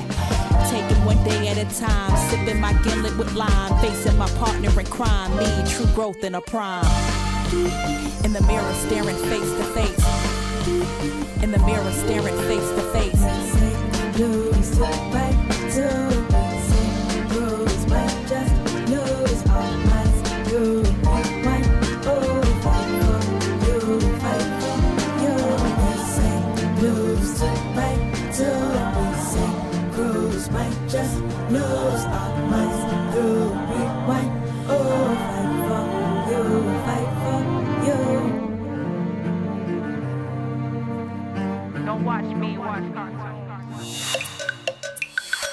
Primer movimiento. Hacemos comunidad. Nota nacional. El libro uh, Ya no somos las mismas y aquí sigue la guerra recopila una serie de textos escritos por reporteras, poetas, académicas, artistas, documentalistas, fotógrafas e investigadoras que revelan una violencia silenciosa que cuentan desde el cuerpo de las mujeres. Las autoras uh, utilizan las acciones y los verbos como sanar, cuidar, abrazar o confiar para dar un sentido político a su narración. Cuentan la historia de mujeres desplazadas, amenazadas, desaparecidas y asesinadas. El libro, editado por la periodista Daniela Rea, invita a reconocer las prácticas que construyen las mujeres de manera colectiva para transformar los espacios violentos que las rodean. Ya no somos las mismas. Y aquí sigue la guerra, integra una serie de textos escritos por mujeres que desde hace una década caminan juntas en el terreno que revela una violencia silenciosa que cada día se expande de forma más sutil. En la obra se retoman los relatos de adolescentes, hijas de activistas y periodistas, para saber cómo han vivido la transición de ser niñas a adolescentes mientras son testigos del miedo, el cansancio o la lejanía de sus madres. Vamos a conversar sobre esta recopilación de textos escritos por mujeres periodistas y, también periodistas hombres activistas en torno a la violencia en México y el efecto que tiene en sus cuerpos. Este proyecto es eh, pie de página, un portal periodístico independiente que se fundó en 2015 en la Ciudad de México y pues son periodistas que trabajan sobre las causas sociales y la lucha por las vidas dignas de las personas. Eh, es eh, un acierto recoger estos textos porque es un periodismo duradero, es un periodismo que trata sobre lo universal y está Daniela Rea en la línea, ella es reportera y periodista de en pie de página y es eh, la editora de este libro, ya no somos las mismas y aquí sigue la guerra. Daniela, bienvenida, mucho gusto que estés con nosotros. Hola, buenos días. Mucho gusto de estar ahí con, con, ustedes, Miguel. Muchas gracias por la invitación. Gracias, Daniela. Es un libro que está dividido en dos partes. Cuéntanos cómo, cómo lo concebiste. Y yo lo que pude ver en los textos es que la apuesta, la apuesta de un periodismo que piensa en la gente es que es duradero, es que es, al, es, que es eh, auténtica literatura que perdura y que se podrá leer eh, varias décadas después. Esa es la apuesta. Cuéntanos. Eh, bueno, muchas gracias por esa lectura, me parece generosa en el sentido de que sea literatura que continúa. Le, yo creo que hay varias apuestas en el proceso, en el proyecto. Una de ellas, y creo que una de las que más nos importaban como autoras, era dar la posibilidad de contar desde otro lugar la experiencia de estos años de violencia, ¿no? Como, como sacar eh, pues sí, sacar la experiencia del relato como belicoso, en donde se buscan héroes y se buscan vencedores y, y, se habla en términos del poder de someter al otro y se habla en términos de la muerte. Y quisimos salirnos de ese discurso porque por un lado silenciaba muchas otras experiencias y violencias y por otro lado alimentaba una propuesta o promesa de seguridad a costa de más militarización y a costa de nuestras propias libertades y que además era una falacia, pues, ¿no? O sea, tenemos ya la experiencia de muchos años de una promesa de erradicar la violencia con más violencia y es evidente que eso no ha, no ha funcionado. Entonces, como, como propuesta general, es, nosotras quisimos contar desde otro lugar estos años, iluminar otras violencias que fueron que han sido silenciadas y pensar también con las mujeres que nos compartieron su historia cuáles son las acciones que ellas han desarrollado a veces de manera muy intuitiva, a veces de manera más organizada para poder hacer hacer frente, ¿no? Para poder responder de alguna forma a ella. Este trabajo, bueno, eh, normalmente son, eh, cuando se habla de mujeres, se convoca a mujeres, pero también aquí hay un texto de José Ignacio de Alba, un, periodista muy sensible. Eh, tengo oportunidad de conocerlo porque él, cursó la, carrera de periodismo en la Septien. Hizo una serie de trabajos fascinantes con Jimena Natera en la fotografía ¿Cómo se da este trabajo? También es un trabajo eh, de individualidades, pero también es un trabajo de conjunto, en un momento en que el periodismo mm, este, difícilmente es subvencionado por los propios lectores, necesita apoyos, necesita cobijo, necesita seguridad. ¿Cómo, cómo, qué, ¿Quiénes forman este libro? ¿Qué textos, qué particularidades nos ofreces, Daniela, para, para ir entendiendo. Está Verónica Gago, está Daniela Pastrana, está Celia Guerrero, Paula Mónaco, José Ignacio de Alba, Lidiet Carrión, Emanuela Borsachelo, Raquel Gutiérrez, Sara Uribe, eh, Mariana Azagua, eh, Dauri Peña, Daidi Peña, Oropesa, perdón, Marcela Turati, Erika Lozano, todos ellos los vemos, son, son colegas, están en la calle, están en las mañaneras, están en las conferencias de prensa, están en los lugares más inesperados. ¿Cómo, cómo se conforman? ¿Qué textos de quién? ¿Cómo son? Eh, a ver, son, a ver, este proyecto surge, la idea original del proyecto de libros surge en el año 2016 cuando muchos periodistas estábamos pensando cómo contar los primeros 10 años de militarización, ¿no? Cuando pensando en el sexenio de Felipe Calderón. Eh, quienes estamos ahí, parte de quienes estamos ahí somos compañeros que integramos pie de página. Eh, hay muchos otros textos que que se publicaron en esa primera versión que ya no están, pero que fueron realizados por compañeros de pie de página. De ahí un poco la respuesta de cómo es que Ignacio se, se integra como hombre al proyecto. Y después el proyecto avanza hacia el libro. Y en el libro lo que quisimos hacer fue convocar a otras compañeras con quienes hemos estado pensando maneras de narrar la violencia, sus impactos, sus causas, eh, desde que se inició, pues, ¿no? Desde que arrancamos con la red de periodistas de a pie. Y compañeras a quienes hemos conocido en el camino y, que son más jóvenes que nosotras y que nos han enseñado también cómo, cómo narrar. Entonces, para el libro, digamos que ya no son solo colaboradores de pie de página, sino que se expande un poquito más como a mm, pensarlo en términos de compañeras que hemos caminado estos 15 ya, no sé ya cuántos años van, de manera de manera conjunta, ¿no? A veces más cercana, a veces cada quien por sus propios caminos, pero sobre todo, como siempre, pensando en las mismas cosas, conversando las mismas cosas, ¿no? Eh, y pues es, es, interesante eso que, que destaques el texto escrito por Nacho, pensando que es un texto sobre historias de mujeres y eso me hace recordar que en realidad el proyecto no se piensa en su origen como, como un proyecto feminista en, en términos del pues del concepto, ¿no? O sea, más bien no que no que lo rechazáramos para nada, sino que más bien lo que pensamos fue vamos a contar la historia desde las mujeres, porque las experiencias desde las mujeres nos hablan de lugares bien distintos a lo que nos hablan las experiencias pues masculinas, masculinizantes. Y así fue que que surge la idea del libro y que como compañeros periodistas Ignacio participa, ¿no? Y me parece que Ignacio es un joven solidario. Yo recuerdo mucho, digo, perdón, sensible. Me recuerdo mucho que cuando estaba trabajando el texto él hablaba de lo pues, del proceso que tuvo, del aprendizaje que tuvo para poder hacer esta escucha con, con las mujeres con las que él trabaja, que son esposas de policías desaparecidos por la propia policía estatal en Veracruz. Sí, fíjate Daniela que eh, estoy este, hojeando tu texto, tu texto que empieza en, primera persona, con mujeres maestras, ¿no? Eh, empieza con un soy, soy, soy María Torres, eh, tengo 46 años, soy Sandra, soy Marta, soy maestra en una telesecundaria, soy Mayra, tengo 32 años y soy maestra en una preparatoria de Iztapalapa.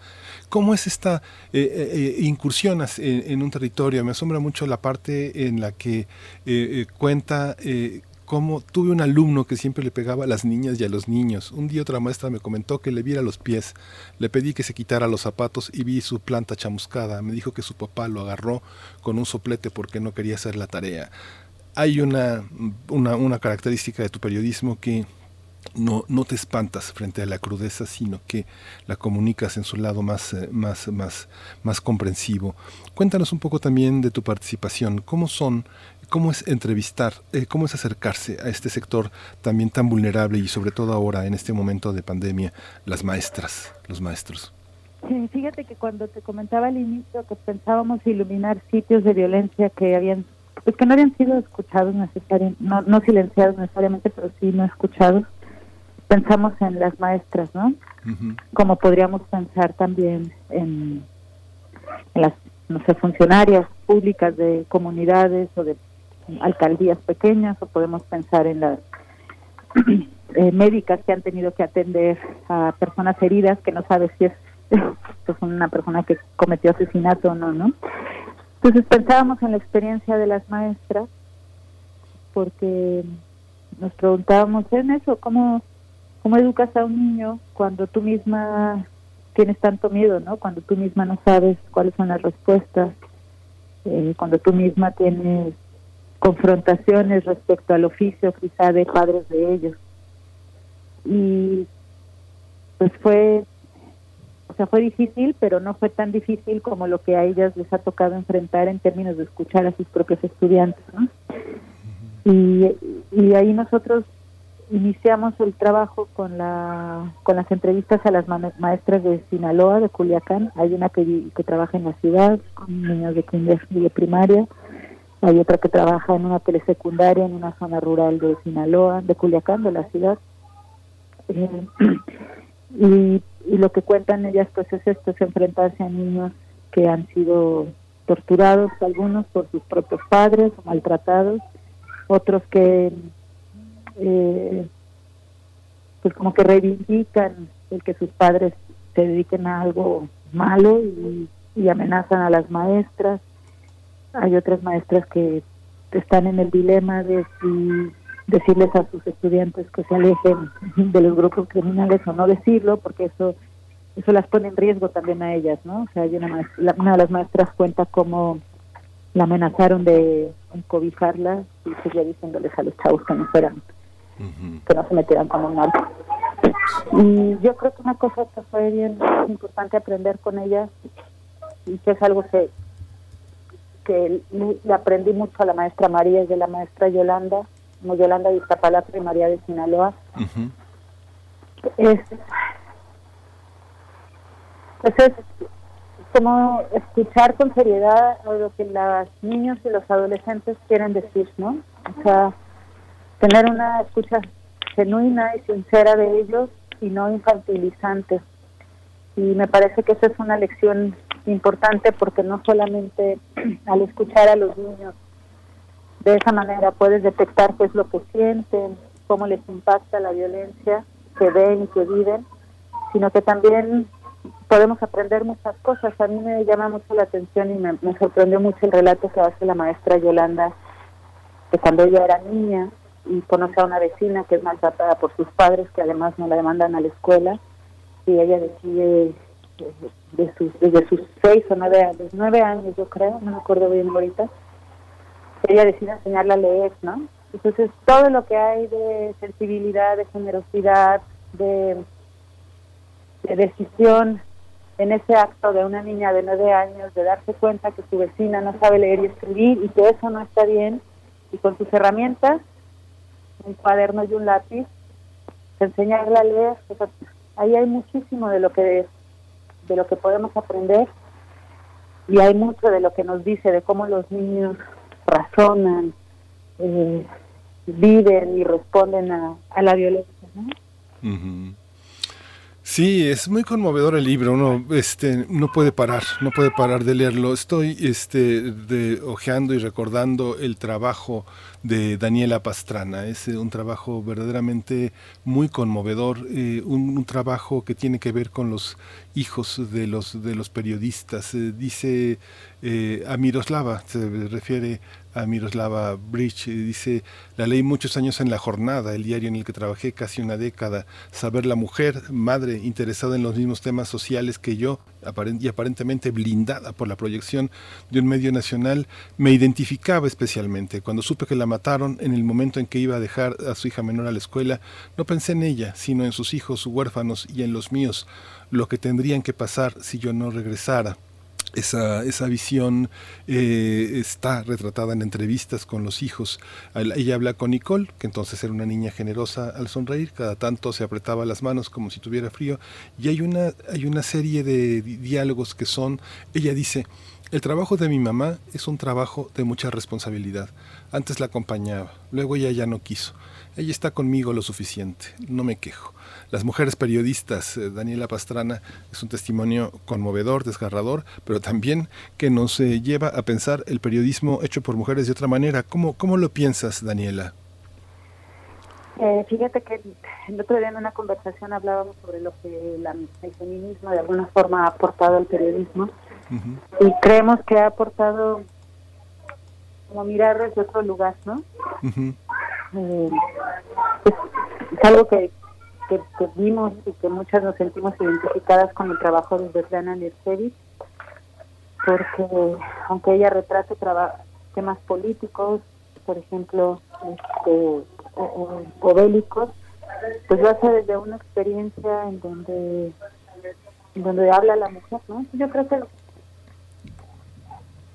mm, creo que es importante revisar, sería interesante revisar cómo ha cambiado el discurso periodístico desde que las mujeres empezamos a tener más espacios más visibles, ¿no? O a empujar esos espacios visibles. Y creo que justo una de las diferencias es que estos libros como de narcoperiodismo, ¿no? Eh, han, pues han agotado una mirada y han dado pie a otras escrituras y, me gustaría pensar ahí el, el libro de, las cenizas que hicimos con Marcela Turati en la red de periodistas de pie, pero también pensar eh, el mismo libro de Fuego Cruzado de Marcela Turati, el libro La Fosa de Agua de Lidia Carrión. Eh, creo que hemos aportado una mirada, creo que hemos aportado poner el cuidado en el centro, no solamente de las personas a las que entrevistamos, sino de nosotras mismas en el oficio y, y, creo que también hemos aportado temas, ¿no? Sí. Ya no contarnos estos años desde los narcos y los capos y los sicarios, y porque me parece que a veces cada texto es saber que narco es más malo que el, anterior, sino pues, o sea, alumbrar, alumbrar estos otros lugares. Sí. Fíjate que, bueno, observando también el libro, el, libro es una red de sugerencias para académicos, para investigadores, para políticos, para diseñadores de programas públicos, porque no es una visión sistemática ni teórica, sino que hay una, hay una parte en la que está muy viva sobre cómo sufren y cuáles son los pliegues en los que una política se cruza con una necesidad este personal individual de un contexto muy muy muy este muy identificable. ¿Cómo tejer estas historias? ¿Cómo ordenar un libro? ¿Cómo promover, proveer al lector una guía de lectura para que se conmueva, para que sepa, para que entienda, para que conozca y también tocar la puerta pues del poder, tocar la puerta de una manera de mirar que a veces solo se hace desde el cubículo. ¿Cómo eh, entender desde el periodismo estas realidades que no tienen eh, propuestas en estricto sentido. ¿Y, qué hago? Este, bueno, lo que está es eh, dispuesto al análisis. ¿Qué, ¿Qué hace el periodismo con estos materiales, Daniela, en ese sentido? Fíjate que creo que la, a la pregunta de la guía de cómo leer, pienso en la propuesta de presentar cada historia anclada a un verbo, ¿no? Y son verbos que, que escucho, hablan de las acciones que las mujeres hacen en su cotidiano eh, para responder a esa violencia, ¿no? Amar, cuidar, acompañar, sanar, eh, habitar, escuchar, acuerpar.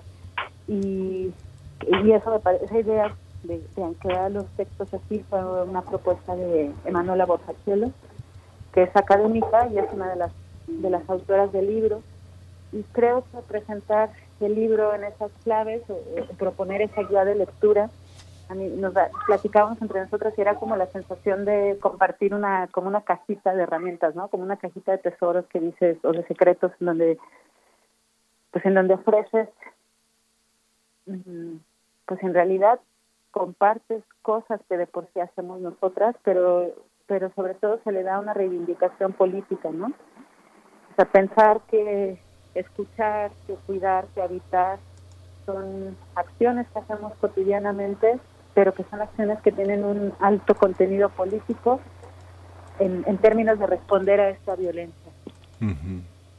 Sí, es un libro que también no, no, está no está en el marco de una coyuntura este este eh, la vida del Chapo o García Luna ya cayó sino que tiene una, una, visión que está como fuera del mercado de la nota roja y del escándalo. Hay una hay una visión duradera porque no solo es una lección de periodismo que generosamente está acompañada con el trabajo de muchas, de muchas colegas eh, fotógrafas, que la fotografía es otro territorio difícil este, de vivir.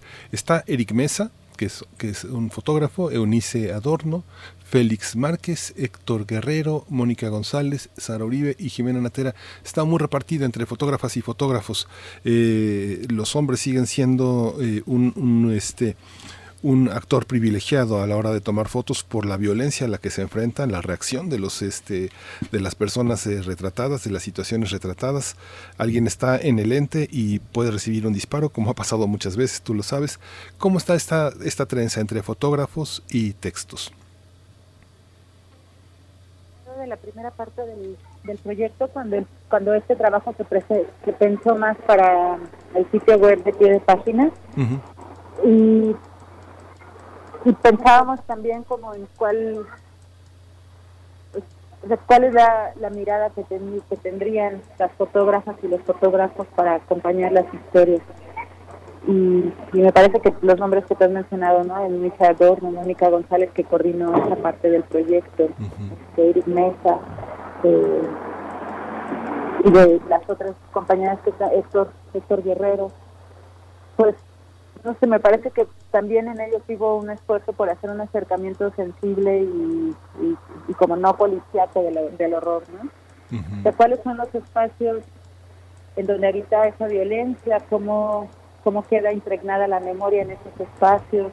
¿Cómo esa violencia cambia el significado de los objetos? Por ejemplo, de una chica que fue asesinada en el KPP. ¿Cómo cambia la mirada y la postura de una mujer que pasó de ser cocinera en una fonda a ser guardia comunitaria en Michoacán.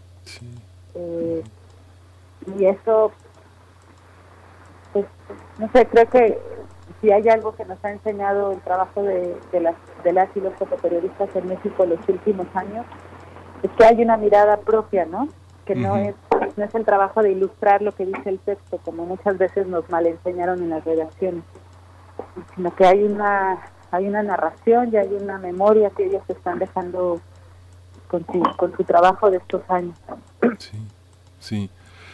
Pues Daniel, hay muchos... En la parte, perdón, en la parte visual a mí sí me gustaría también reconocer o destacar el trabajo de Alejandra Saavedra, que es ilustradora. Sí. Porque Ale tuvo, yo creo que el trabajo de Ale le da cierta unidad, cierto diálogo entre las distintas historias al hacer las ilustraciones de cada uno de, las, de los verbos de las historias, ¿no? Y creo que una cosa que es muy bonita en el libro es que cada uno de los verbos, además de que está resignificado por las autoras, ya no por los diccionarios tradicionales, están ilustrados por la por el trabajo de Alejandra Saavedra, ¿no? Que ella hizo también la portada del, libro. Del libro.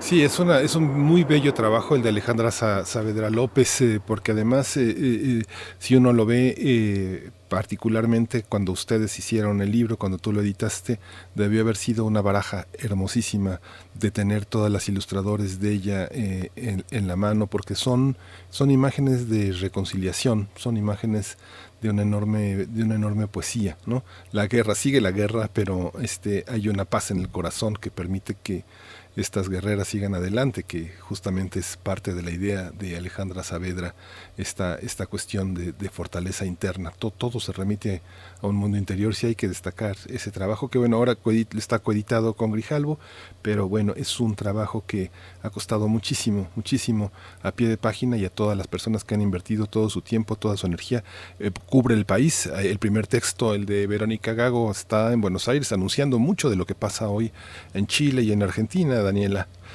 Así que bueno, este, una última reflexión muy breve, porque ya se nos acaba el tiempo, pero seguiremos en este diálogo porque esto, porque la guerra sigue.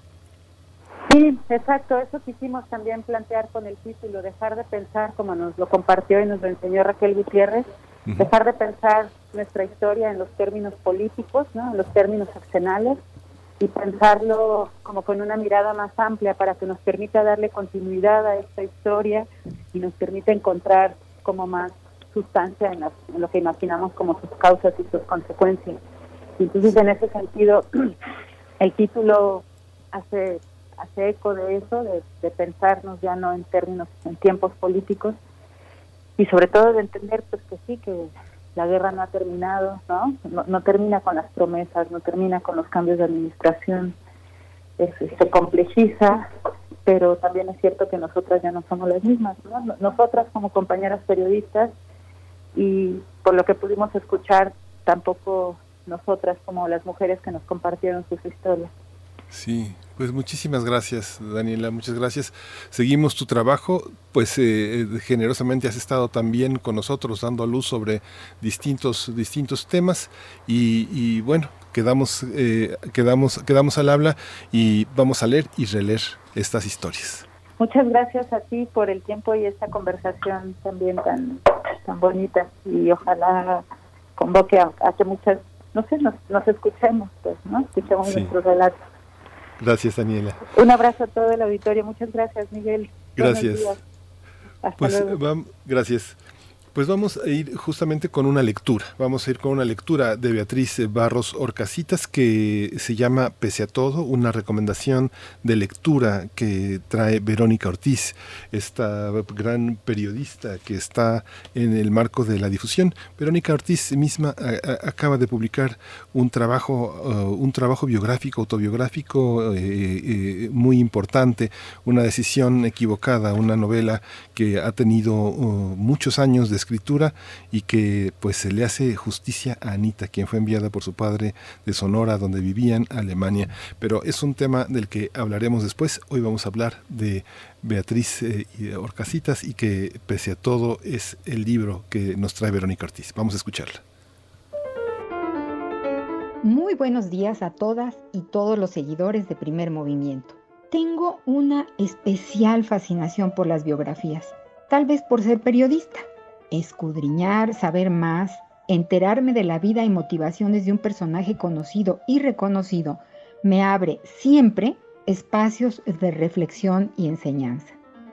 Este es el caso del recientemente publicado Testimonio de Vida de Beatriz Barros Orcasitas, quien sin autocomplacencias ni miedo cuenta su verdad. Esposa, madre, activista, abuela, funcionaria fue también directora de Radio UNAM, coordinadora de asesores de Ifigenia Martínez en el Senado de la República y actual directora general de la Comisión Nacional de Derechos Humanos. Empecé a todo, Beatriz relata la dolorosa pérdida de su madre que le arrebata la niñez para convertirla en madre sustituta de sus hermanos pequeños. Nos cuenta de las enseñanzas de libertad y audacia de su bella tía Olga y a través de las páginas nos enteraremos de su larga y difícil relación marital, el nacimiento de sus hijos, sus amores, como el que descubre con el editor Jesús Anaya Rosique, del que aprende la necesidad de un cambio social y a quien sigue hasta Italia.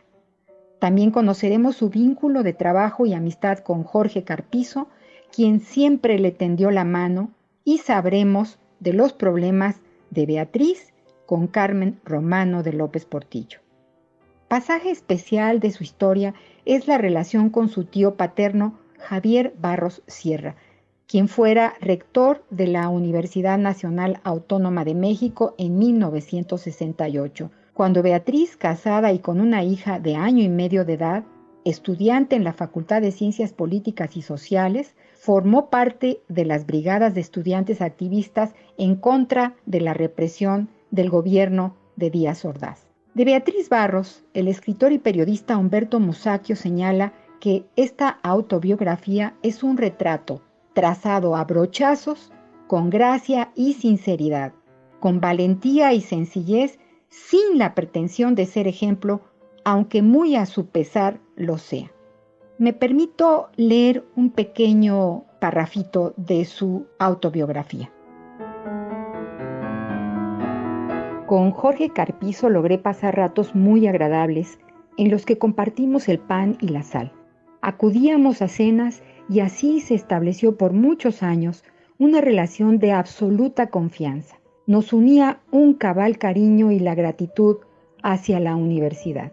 Durante el trabajo ese compromiso se traducía en disciplina y entrega con incesantes llamadas a cualquier hora y jornadas que en ocasiones llegaban a ser de 20 horas o más. Carpizo podía soportar ese ritmo de trabajo gracias a una excelente salud que cuidaba con sorprendente esmero y que aún me despierta serias dudas sobre su intempestivo fallecimiento. Tomar la pluma para contar tu propia vida, como lo hace Beatriz, es darle la palabra a muchas otras mujeres. Es exponerse y evidenciar. Es ganar un sitio en la historia, decir sin arrepentirse. Pese a todo, autobiografía de Beatriz Barros Orcasitas, editada por Orcasitas Editores, es una lectura que desde luego les recomiendo. Más libros, más libres. Y por favor, quédate en casa leyendo. Hasta la próxima.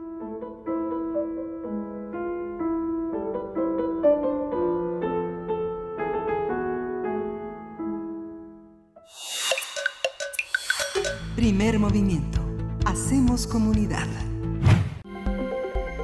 Nota Internacional. Sí, vamos con la nota internacional, pero eh, nos, pide, Verónica, Verónica Ortiz, que nada más comentemos brevemente que Beatriz Barros Orcasitas es directora de comunicación de la Comisión Nacional de Derechos Humanos, nada más. Así que, Verónica, cumplida, cumplida tu petición. Eh, este es un gran día para la ciencia y la humanidad, así lo dio a conocer la farmacéutica Pfizer, eh, luego de que este 9 de noviembre anunciara que su vacuna experimental ha resultado con una efectividad de más del 90% para prevenir el COVID-19. Pfizer y su socio alemán eh, BioNTech son los primeros fabricantes de medicamentos en mostrar datos alentadores de un ensayo clínico a gran escala. Hasta ahora, las farmacéuticas dieron a conocer que no han encontrado problemas serios de seguridad y esperan solicitar la autorización de uso de emergencia de Estados Unidos en los últimos días de noviembre. De confirmarse los resultados, se calcula que a finales del 2020 se podrían distribuir unos 50 millones de dosis de este antídoto y se estima que se le suministraría a 20 millones de personas.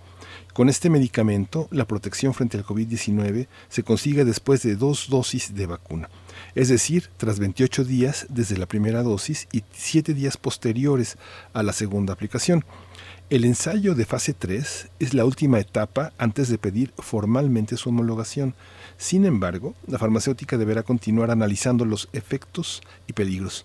Vamos a conversar sobre los avances de la vacuna contra el COVID-19 que se desarrolla por Pfizer Y hoy está con nosotros la doctora Rosa María del Ángel. Ella es investigadora del Departamento de Infectómica y Patogénesis Molecular del CIMBESTAD y siempre, siempre es un privilegio tenerla con nosotros. Es una de nuestras científicas más importantes en, Latinoamérica. Doctora, muchas gracias por, por estar con nosotros. No, al contrario, Miguel. Buenos días. Muchas, muchas gracias.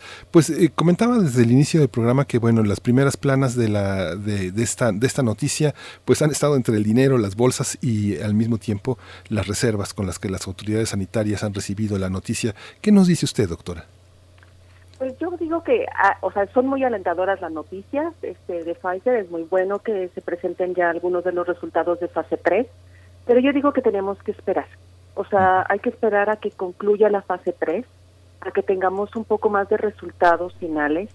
Y, o sea, hay que acordarnos que una cosa es que estén, o sea, sean alentadores los resultados de fase 3 y que a lo mejor la farmacéutica pueda empezar a este, generar vacunas para finales de este año, principios del próximo, a el proceso de vacunación. O sea, nuevamente este, son dos eventos diferentes. Una cosa es que esté la vacuna y otra cosa es que se tenga la vacunación de la población porque estamos hablando de que eh, en, una primera etapa van a tener, van a poder vacunar a 20 millones de personas.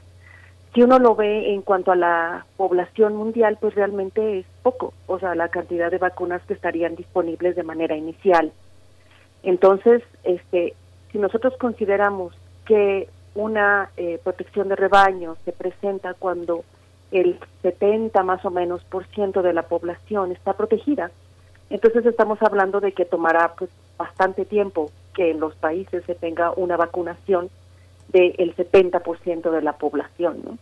Entonces, sí es alentador saber que hay una vacuna, sí es importante esperar, porque muchas veces las reacciones, por esa, por esa razón las vacunas toman tanto tiempo, porque en muchas ocasiones algunos efectos adversos o algunos elementos de, de no generar total protección no se observan de manera inmediata, sino que a veces toma tiempo, unos seis meses, un año, etcétera, ¿no? Entonces, yo creo que hay que irnos con cautela, es muy alentador, pero hay que hay que tomarlo con cautela, ¿no? Todavía. Esta, esta visión de tantas personas vacunadas en, en los experimentos eh, para realizar las vacunas, en las pruebas, eh, ¿Qué pasa con esas personas? ¿Cómo, cómo, ¿Quiénes son? ¿Cómo navegan ya entre la población con estos anticuerpos, con esta posibilidad de ser distintos a partir de estos intentos de protegerse del COVID-19? Pues mire, o sea, las personas que se anotan para estas pruebas de vacunas, o sea, siempre conlleva un riesgo porque una, hay cierta parte de esa población que no va a estar vacunada, o sea, porque la mitad de la población en general que se selecciona para pruebas de vacunas, la mitad va a ser, va a ser usada para ponerle placebo y la otra mitad se le va a poner vacuna, porque es la única forma en que se va a poder comparar que realmente la vacuna tiene un efecto protector sobre la población. Entonces, en muchos de estos estudios esto es ciego, o sea, la persona que recibe la vacuna o la, la persona que recibe el placebo no sabe qué fue lo que recibió. ¿sí? Entonces, o sea, esas personas que reciben placebo realmente no van a estar protegidas. Mm. O sea, van a tener la misma susceptibilidad que cualquier persona que ande por la calle. Entonces, este, en muchas ocasiones las, las personas de las farmacéuticas que ponen a este grupo de personas como grupo placebo, después de un tiempo, si ven la efectividad de la vacuna, les hablan para que les pongan realmente la vacuna, ¿no? Entonces, este, o sea, hay una, un cierto riesgo de que no le toque la vacuna. Y también hay un cierto riesgo, una, de que la vacuna te genere efectos este, adversos o que realmente no proteja, ¿no? Entonces, o sea, las poblaciones que están, este, eh, que fueron eh, reclutadas para estos estudios, pues siempre tienen ciertos riesgos, ¿no? O sea, puede que les vaya súper bien si la vacuna es muy eficiente y si les tocó recibir la vacuna, y puede que, o sea, sean igual de susceptibles que cualquier otra persona si realmente les tocó placebo o la vacuna no es muy eficiente, ¿no? Recibir un placebo eh, pasa como con las eh, cuando hay un tratamiento, no sé, psicosomático para alguna enfermedad somática donde quien recibe el placebo se cura eh, porque realmente el funcionamiento mental es tan poderoso que provoca una enfermedad, pero en el caso de las vacunas, este efecto placebo, ¿qué indica? ¿Cómo, cómo es el seguimiento epidemiológico de, de, estos, de estos factores? ¿Hay un seguimiento epidemiológico de, los, de las personas vacunadas? Sí, sí, claro. O sea, lo que hace es, por ejemplo, uno toma la mitad de la población, recibe, no sé, una solución que tiene las características similares a la vacuna, o sea, está envasada de la misma manera, se inyecta de la misma forma, pero no contiene el agente para que va a permitir la protección ¿no? de los individuos. O sea, no contiene o el RNA o los virus recombinantes o la proteína recombinante, no lo contiene. Entonces, uno hace seguimiento de las dos poblaciones. Entonces, ¿cómo voy a saber si mi vacuna protege o no? Entonces, esta población, 50 personas están vacunadas y 50 recibieron placebo.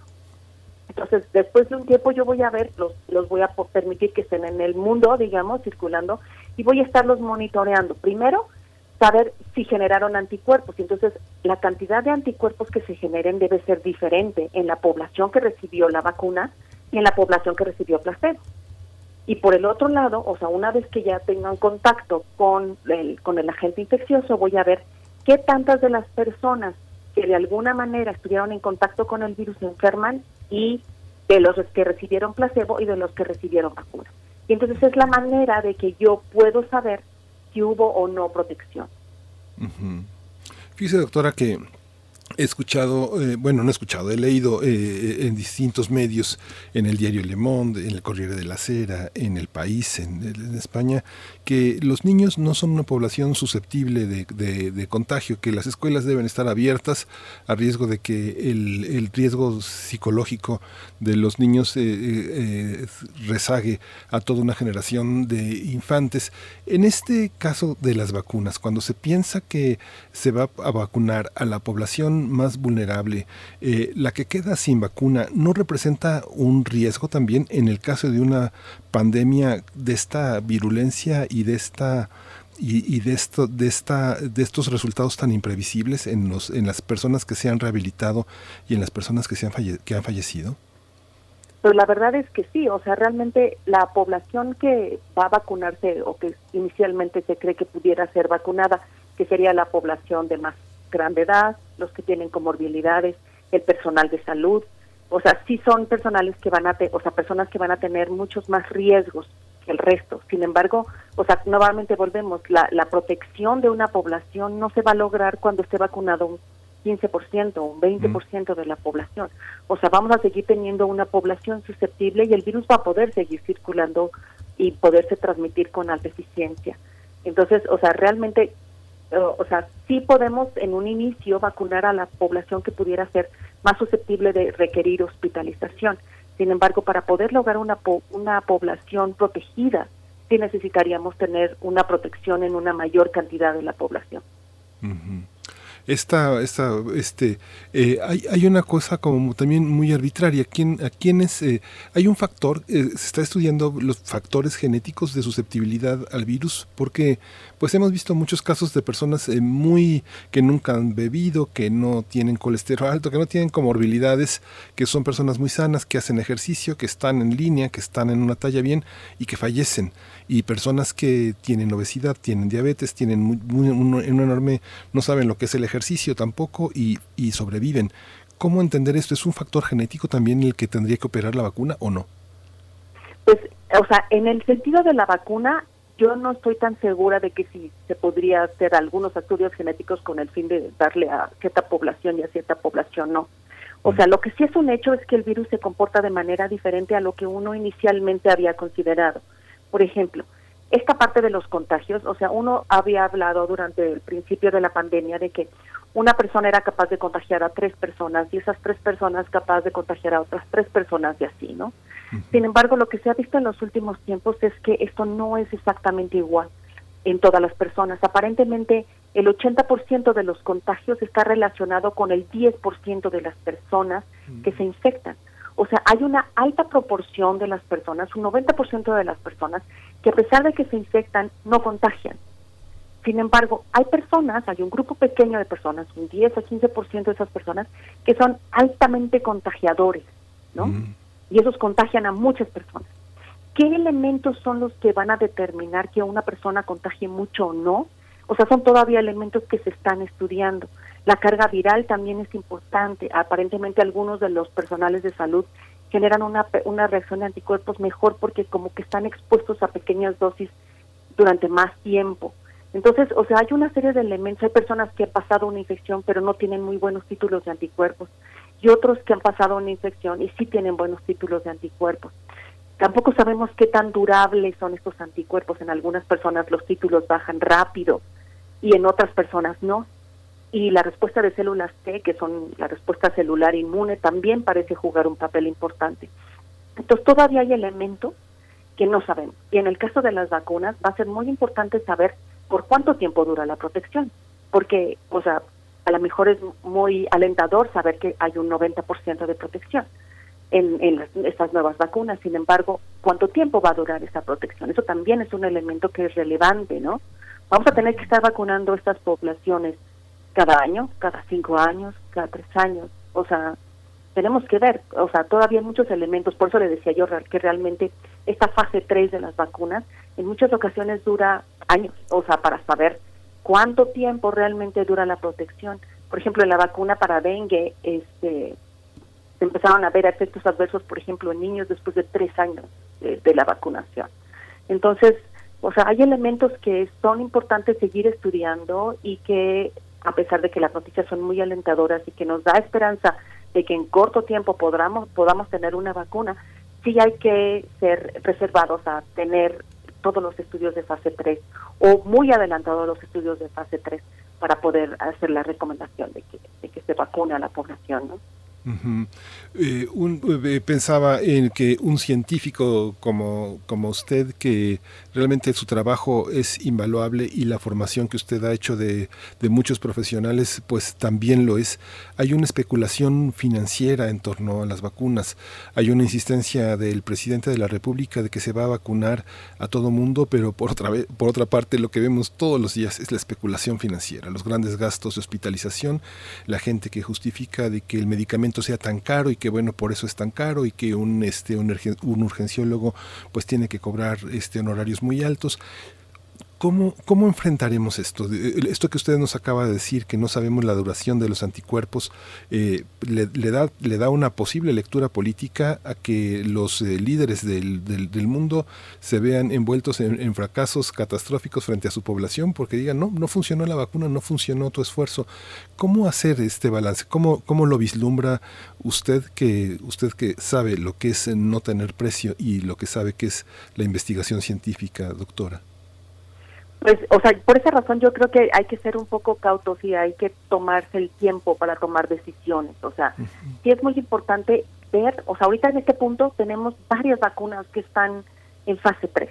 O sea, hay un buen número de vacunas que están en fase 3 que usan distintas plataformas.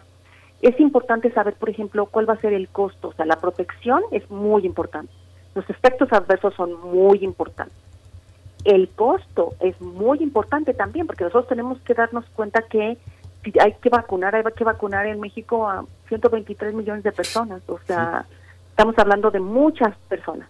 Y si además asumimos que la que la vacuna es de dos o de tres dosis, o sea, esta vacuna de Pfizer son dos dosis, entonces estamos hablando que necesitaríamos 240, este, 240 millones de vacunas, porque serían dos dosis.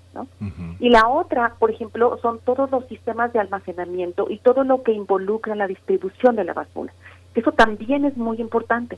O sea, hay vacunas que se mantienen en refrigeración, pero hay vacunas, por ejemplo, que requieren menos 70 grados centígrados. Menos 70. Entonces, esto logísticamente para un país como México es muy complicado. O sea, ¿cómo llevo yo y aseguro que mi vacuna va a estar a menos 70 grados centígrados llegan, llevándolo, no sé, a la sierra o a las zonas rurales. O sea, todo ese tipo de logística también es muy importante. Y todo eso implica gas. Y todo eso implica personal dedicado a la, este, al movimiento, la distribución, la aplicación de la vacuna, este, el seguimiento de las personas vacunadas. Entonces, o sea, sí debe de considerarse desde el gobierno, este, dar, o sea, separar una cantidad importante de dinero si es la intención de vacunar a la población completa, ¿no? Entonces, eso pues representa un gasto en un momento en donde nuestro país y muchos otros países tienen problemas económicos severos, ¿no? Sí. Pues doctora, siempre le agradecemos mucho, sabe, sabe el respeto que le tenemos y, y, lo que apreciamos sus, sus, opiniones. Pues vamos a seguir adelante con este tema que está involucrado en una cuestión transversal muy dolorosa, muy como usted ha señalado al final de su de su intervención. Hay una crisis económica que también eh, orienta los resultados no solo de la investigación científica, sino su aplicación. Así que bueno, pues vamos a estar y la vamos a seguir, la vamos a seguir molestando, vamos a seguir recurriendo a su a su saber. Muchas gracias, doctora Rosa María. Al contrario, muchas gracias a usted. Muchas gracias, doctora. La doctora eh, Rosa María del Ángel, investigadora del Departamento de Infectómica y Patogénesis Molecular del CIMBESTAP. Usted la recordará, puede seguirla en el podcast. Sus opiniones han sido muy importantes, muy reveladoras sobre el comportamiento de la, de la enfermedad, de la COVID-19. Justamente ayer conversaba, ayer este, veía un tuit de Daniel Arrea que decía que le parecía fuera de toda lógica los costos hospitalarios, 100 mil pesos diarios para que una persona que está en terapia intensiva se pueda recuperar. Mucha gente le decía, no, no, no, ¿qué, le ves de ilógico? En realidad, lo ilógico es que el Producto Interno Bruto del país per cápita genera una, una, un, ingreso que permitiría a cualquier mexicano solamente un día de hospital. A un, a un ciudadano norteamericano, estadounidense, le permitiría dos días y medio, pero en realidad nadie gana ese, ese dinero como para poder sobrevivir en un, en un sistema de urgencias. Pero bueno, son, son las vicisitudes del mundo global y del mundo neoliberal inevitablemente aunque la palabra le incomode a muchos. Nos despedimos de la radio Nicolaita, les damos las gracias, nos acompañamos mañana de 8 a 9 de la mañana en, estas frecuencias universitarias que se trenzan para hacer este, este país más habitable, más informado, de mayor entendimiento. Vamos a la siguiente hora de primer movimiento, que es en Radio UNAM. Síguenos en redes sociales. Encuéntranos en Facebook como Primer Movimiento y en Twitter como arroba PMovimiento. Hagamos comunidad.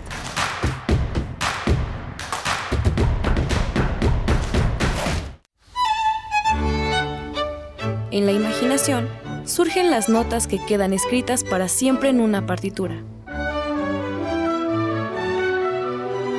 Desde ese momento, sin importar cuándo fueron creadas, al tocarlas, se vuelven tiempo presente muchos instrumentos se juntarán en el mismo espacio y a una señal nacerá la pieza que entrará por tus oídos. Súmate a la experiencia de revivir la música. Escucha a la OFUNAM todos los domingos a las 12 horas por el 96.1 de FM. Radio UNAM, Experiencia Sonora. En 2021 tendremos la elección más grande de la historia. Contaremos con más opciones. Además de partidos políticos, habrá candidaturas independientes para diputaciones federales. Si te interesa participar en una candidatura independiente, regístrate antes del 1 de diciembre. Consulta las bases en INE.mx. Este 6 de junio, el voto sale y vale. Contigo y el INE, contamos todas, contamos todos. INE. Vigésimo quinta emisión del Festival Internacional de Cine para Niños y No Tan Niños. Del 15 al 22 de noviembre. En la plataforma de filminlatino.mx. En Canal 11 y Canal 22. Consulta cartelera en la matatena.org. Info Ciudad de México presenta Voces por la Transparencia, en la voz de Cintia Cantero, comisionada presidente del ITEI. Los órganos de transparencia en el país garantizamos el derecho que tiene toda persona a poder conocer y saber la verdad de lo que ocurre al interior de las instituciones públicas. Por ello, convoco a toda la sociedad a que haga uso de estas instituciones para que los puedan ayudar a conocer la información pública, las decisiones que toman las autoridades y también a que se involucren en la solución de los problemas públicos que a todos nos atañen. El derecho de acceso a la información pública, la transparencia, la rendición de cuentas que tienen que darnos nuestras autoridades debe de convertirse en una práctica habitual en una práctica constante por parte de las autoridades.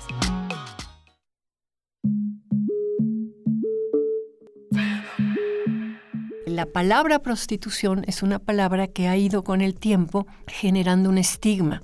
Las mujeres estamos divididas en decentes y putas o decentes y prostitutas y las mujeres que se dedican hoy en día al comercio sexual prefieren ser nombradas trabajadoras sexuales y no prostitutas.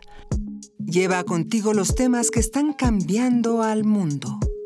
Mi orientación sexual es gay, en pareja por 12 años, como una familia realmente, como lo que somos, una familia con mascotas y con todo. Nos ha ido bien. Escuchar y escucharnos. Construyendo igualdad. Un programa de Radio UNAM y el Centro de Investigaciones y Estudios de Género. Entra a www.radiopodcast.unam.mx y encuentra las cinco temporadas. Radio UNAM Experiencia sonora. Encuentra la música de primer movimiento día a día en el Spotify de Radio UNAM y agréganos a tus favoritos.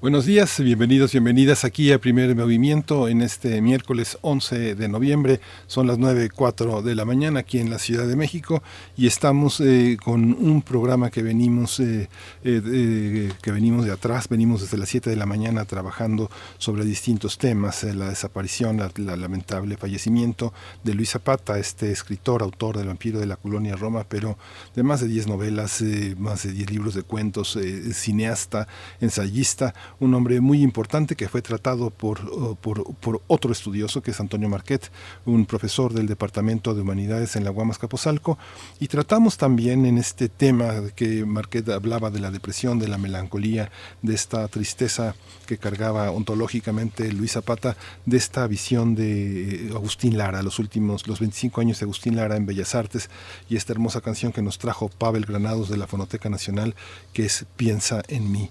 También trabajamos el tema de Daniela Arrea, que es la editora del libro Ya no somos las mismas, y aquí sigue La Guerra, un libro de, de, pie de página editado con Grijalbo, un libro perdurable de un periodismo que dura, y las aclaraciones de la doctora Rosa María del Ángel, investigadora del Departamento de Infectómica y Patogénesis Molecular del CIMBESTAB, sobre la vacuna que Pfizer dice que ya que ya está lista, pero eh, eh, eh, las reservas de alguien que sabe, de un, científico, están siempre bueno, a, la mano en un programa que viene de, la universidad y a la universidad va.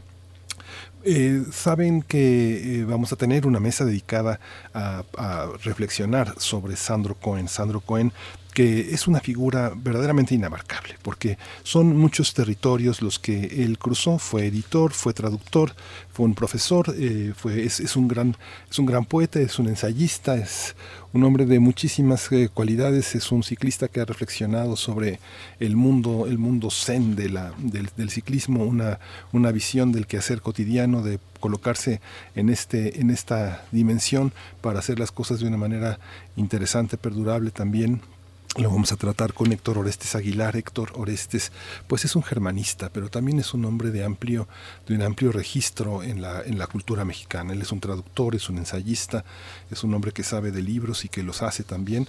Además que este también fue un tutelado de Sandro Cohen. ¿Quiénes no fuimos alumnos de Sandro Cohen? Es difícil. Es autor de un libro que es perdurable también, que es Redacción sin dolor, y estaba con su hija Iliana Cohen haciendo un libro sobre la biografía, biografía ortografía, ortografía sin dolor que ya estaba por cerrar y que bueno, seguramente Ileana lo cerrará lo cerrará para que también este trabajo que hicieron juntos perdure. Vamos a ir, eh, se inaugura el día 13 la, la, la muestra Internacional de Cine en la Cineteca y se inaugura con una obra entrañable, una novela gráfica de Fermín Solís ha sido llevada al cine por Salvador Simó. Se llama Buñuel en el laberinto de las tortugas. Es una película extraordinaria, es una película hecha con escenas eh, de este de este documental que hizo eh, eh, las urdes, las urdas, una de las regiones más pobres de España, que es la adaptación de la novela gráfica de Fermín Solís. No se puede perder esta película, es la película con la que que abre la Cineteca Nacional al 30% de su capacidad. Este, fórmese como lo hacíamos hace 68 años todos los que amamos el cine y que tuvimos esta gran muestra de cine en la Ciudad de México. Y bueno, ya está en otras ciudades a través de las redes comerciales. Pero bueno, si no hay otro, otro asunto más, ya eh, Uriel, Uriel nos comanda que nos vayamos, por favor, ya a la poesía necesaria. Primer movimiento. Hacemos comunidad. Es hora de poesía necesaria. La poesía de Vicente Quirarte siempre es un espacio de, consolación y de entendimiento de lo que nos pasa. Y justamente eh, eh, el tiempo y sus mastines es un espacio para hacer de la poesía de Vicente Quirarte un territorio inagotable. Este libro lo editó el Colegio Nacional con un posfacio de Jorge Esquinca, pero también hay poesías muy importantes en material de lectura en nuestra universidad. Esta visión portátil que hizo Eduardo Casar con una selección y una nota introductoria que pone también el poema que voy a leer hoy, Preludio para desnudar a una mujer, en esa edición que forma parte del material de lectura 198 Vicente Quirarte. Lo vamos a acompañar de otro, de otro poeta, que es Joaquín Sabina, y que ustedes recordarán, muchos de ustedes, esta canción que se llama Hotel, Dulce Hotel. Dice Vicente Quirarte, en preludio para desnudar a una mujer, que esté, de preferencia, muy vestida. Por eso es importante que las medias sigan cada contorno de sus muslos, que disfruten la pericia, el estilo del tornero que supo darles curva de manzana, maduración de fruto al punto de caída. Disfruta de la tela perfumada encima de los jabones y los ríos. la encima, su vestido es la piel que he elegido para darte. Primero, las caderas. Es la estación donde mejor preparas el viaje y sus sorpresas. Cierra los ojos. Ya has pasado el estrecho peligroso que los manuales llaman la cintura y tus manos se cierran en los pechos. ¿Cómo saben mirar las ciegas sabias el encaje barroco de la cárcel que apenas aprisiona dos venados encendidos al ritmo de la sangre? Si los broches y el tiempo lo permiten, anula esa defensa. Mientras mira sus ojos, deslízale el sostén, y si protesta, es tiempo de estrecharla. Acércala a tu boca y en su oído dile de las palabras que son mutuas. En un ritmo creciente pero lento, trabaja los cierres, las hebillas, los bastiones postreros de la plaza. Aléjate y admírala. Es un fruto que pronto será parte de tu cuerpo y tu sed de morderla es tan urgente como la del fruto que anhela ser comido. Has esperado mucho y tienes derecho a la violencia. Deja que la batalla continúe y que el amor condene a quien claudique.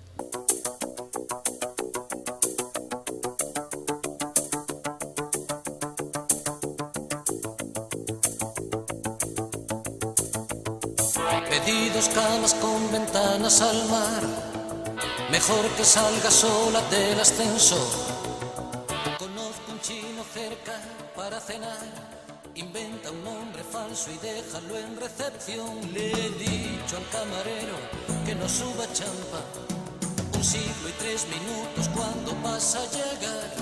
Prepararé un canuto bien cargado en tu honor. La llave está en la puerta, cuarto 72.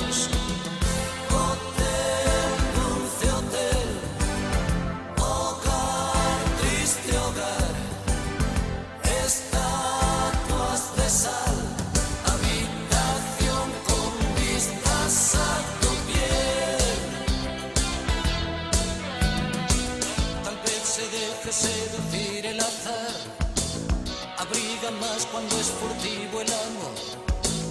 Con seis ducados arrugados y un par de botas casi rotas se camina mejor. Te besaré la nuca mientras miras saltar las olas entre las farolas del malecón. Ponte el liguero que por leyes te regalé. Ven a la cama, nos persigue el amanecer.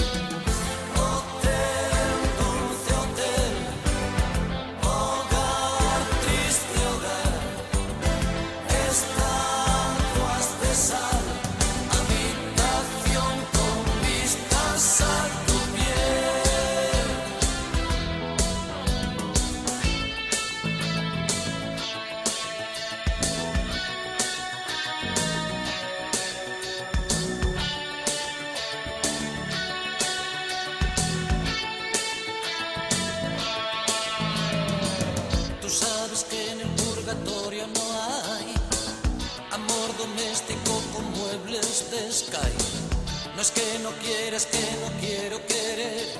Echarle leña al fuego del hogar y el deber. La llama que me quema cada vez que te ve. Me dice que es absurdo programar el deseo. Al cabo de unos años estaríamos los dos, adultos y aburridos frente al televisor.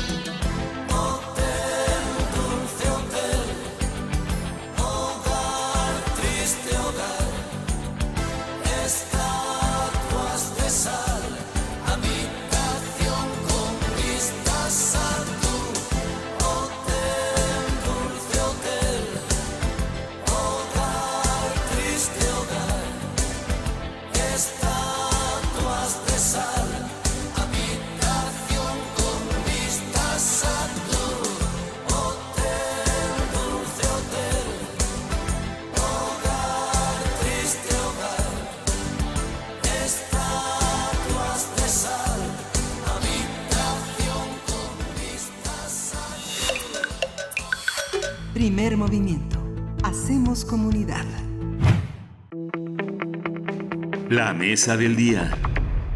Pues da más satisfacción eh, trabajar en la editorial propia, pero es mil veces más trabajo. En Colibrí eh, teníamos, bueno, básicamente la, quienes decidían qué libros se publicaban, pues éramos pues Josefina y yo. Es la voz de Sandro Cohen. Sandro Cohen eh, murió la semana pasada a los 67 años. Este inserte forma parte de una entrevista, de una larga conversación que tuvo con el poeta José Ángel Leiva en el, en el espacio de Código Radio de la Ciudad de México, una Yo Soy Otro, este espacio dedicado a los grandes creadores. Sandro Cohen murió la semana pasada a los 67 años víctima de la enfermedad de la COVID-19. El poeta, narrador, editor, ensayista y traductor nació en Newark, Nueva Jersey, el 27 de septiembre de 1953, pero a partir de 1973 ya radicó en México, donde se naturalizó como mexicano en 1982.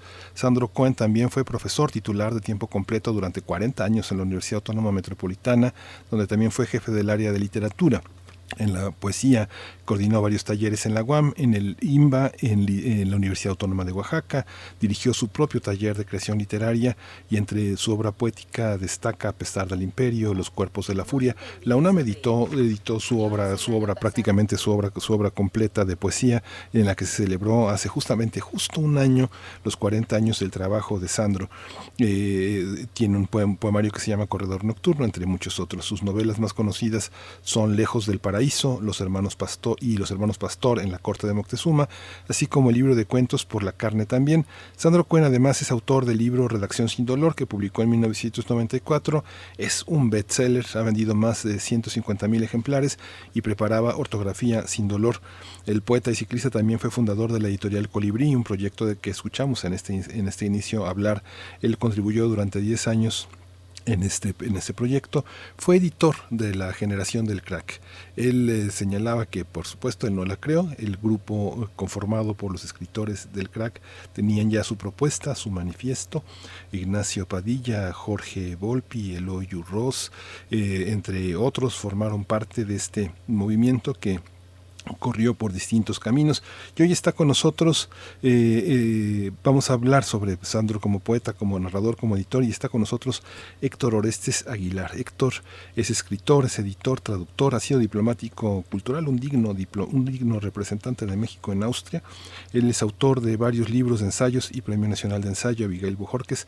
Y le doy la bienvenida. Héctor qué, qué gusto qué gusto que seas tú. Bienvenido.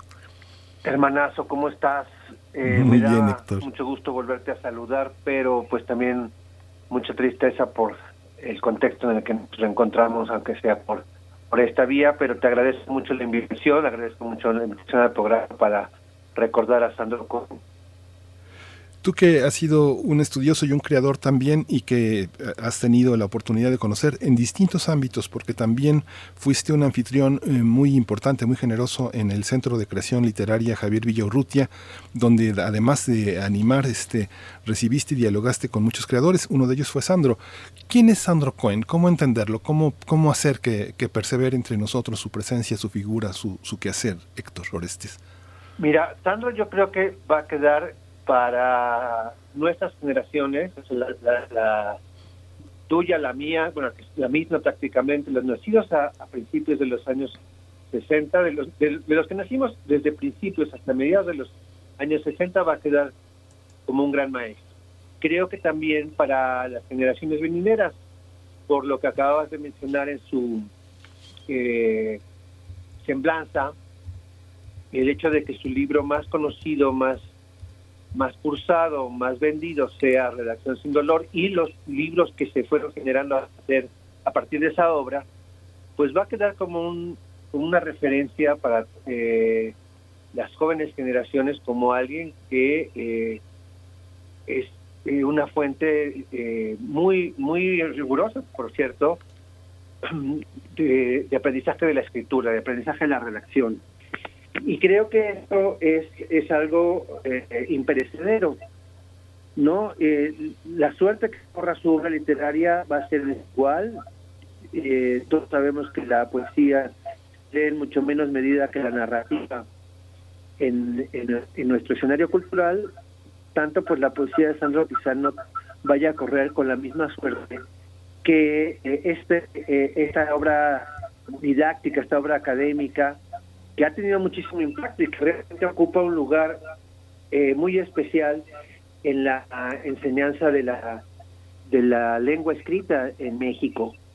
Y eso va a perdurar, estoy seguro de, que todavía dentro de 10 generaciones los libros de Sandro van a seguir siendo consultados, van a seguir siendo un punto de referencia de cómo en el cambio del siglo XX al XXI eh, se se hizo este punto de inflexión que quizá nadie ha reflexionado lo suficiente al respecto, pero es muy importante ah, dar luz, o más bien eh, enfatizar el hecho de que, de que Sandro aprendió el español ya a una edad avanzada, o sea, no lo aprendió de niño, no es una de sus lenguas maternas, fue una lengua que él aprendió primero académicamente, luego literariamente y, al final de cuentas la, aprendió como un plante creativo eh, de más alto nivel.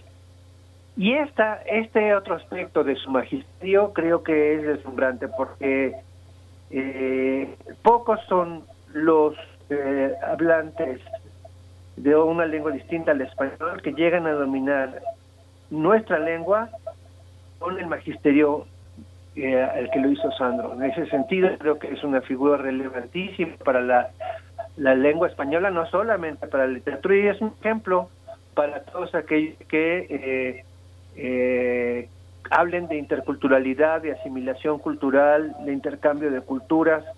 Es una figura fascinante en ese sentido también, ¿no? Sí, es muy interesante lo que dice Héctor. Me da, me da mucho gusto que seas tú porque yo fui un poco testigo eh, de ese proceso que tú también viviste con, con, el alemán. Yo te veía salir de tus clases de alemán del Goethe muy contento y justamente se logra ese territorio.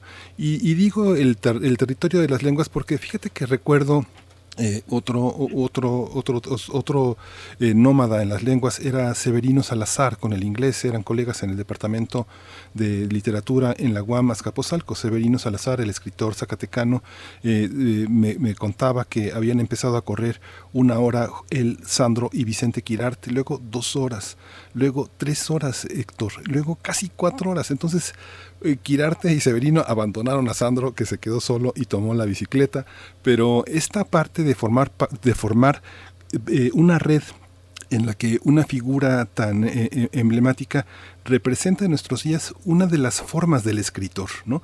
Un hombre que anda en la bicicleta, un hombre que se detiene a almorzar, un hombre que enseña poesía, que es poeta, que es editor.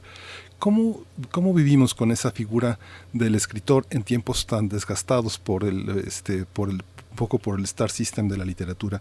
¿Qué es esa manera de vivir en la literatura, Héctor? Él vivió la literatura de una manera eh, plena, eh, íntegra, es decir, él yo creo que, era alguien abocado a su, a su pasión de una manera eh, extraordinaria, pero qué bueno que mencionas esta parte del, del, del, Sandro atleta. Mira, él era una figura poliédrica porque tenía talentos muy, muy repartidos y al mismo tiempo muy amalgamados. Él, eh, como todos sabemos, él era estadounidense, no se llamaba Sandro, eso no sé si tú ya Sí, eh, eres consciente de eso. Él tuvo que tropicalizar su nombre, pues porque aquí no se le atinaba a, a su nombre real, que es, que es eh, Sandorf. Que por otra parte no es un nombre muy muy eh, muy común, no está lexicalizado en español ni mucho menos. Entonces, como todo el mundo acababa diciéndole Sandro, pues él dijo, bueno, hasta allá.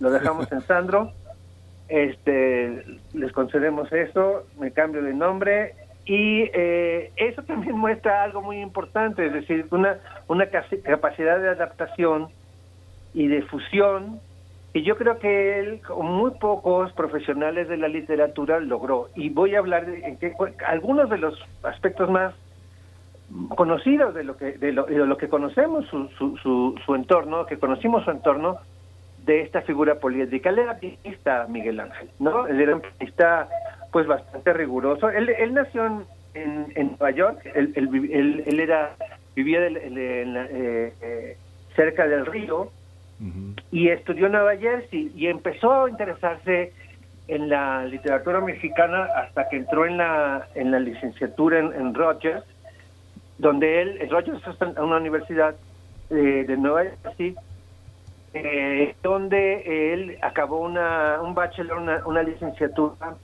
eh, titulándose con una tesis sobre Tomás Mojarro incluso sobre algo interesante, el, realismo mágico en, Tomás Mojarra.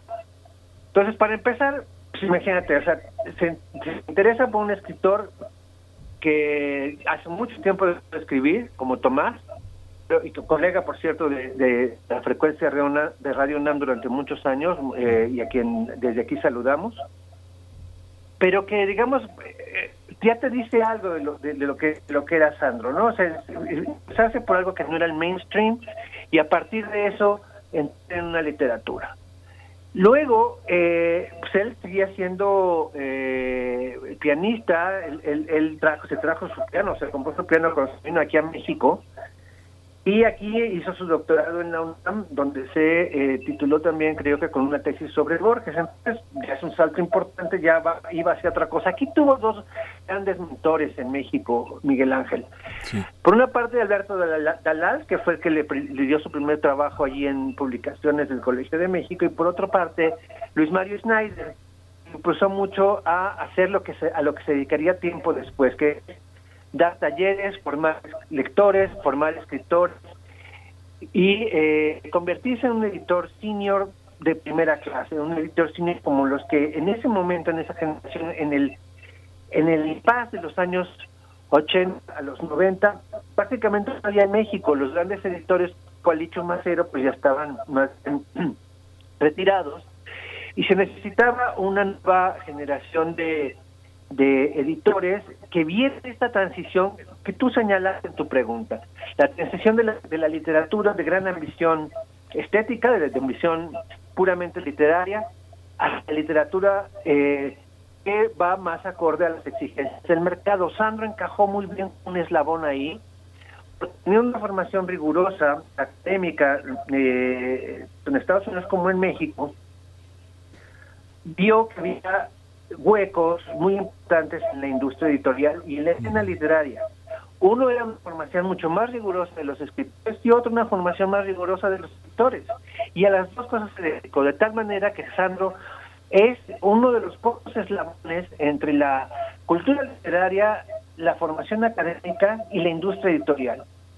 Y esto es algo eh, eh, prácticamente repetible. Si tú, te- si tú vas a los testimonios de toda la gente que lo conoció, que han dado ahora eh, después de su fallecimiento, eh, por ejemplo, el de Andrés Ramírez, editor de, ahora eh, eh, jefe editorial de, de, de Random House, que, a quien conoció Sandro, que conoció a Sandro en Planeta, te vas a dar cuenta de que Sandro siempre, en ese aspecto, también fue un maestro, en el aspecto de ser un editor senior dentro de la industria.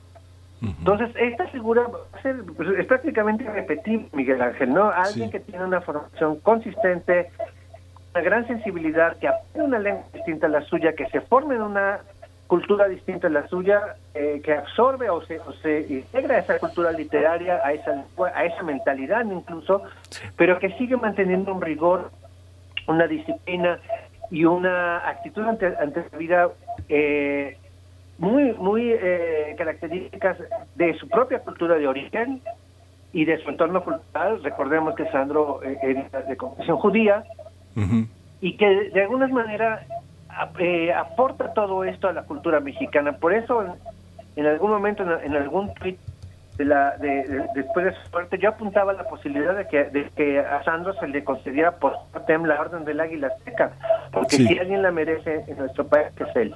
Sí, Héctor, fíjate que vamos, eh, hay un ruido en tu línea, vamos a aprovechar para escuchar un insert donde Sandro habla de que él no para de escribir poesía y que todo también termina en el pedal. Vamos a cambiarte de línea, pero vamos a dar pie para escuchar este breve insert.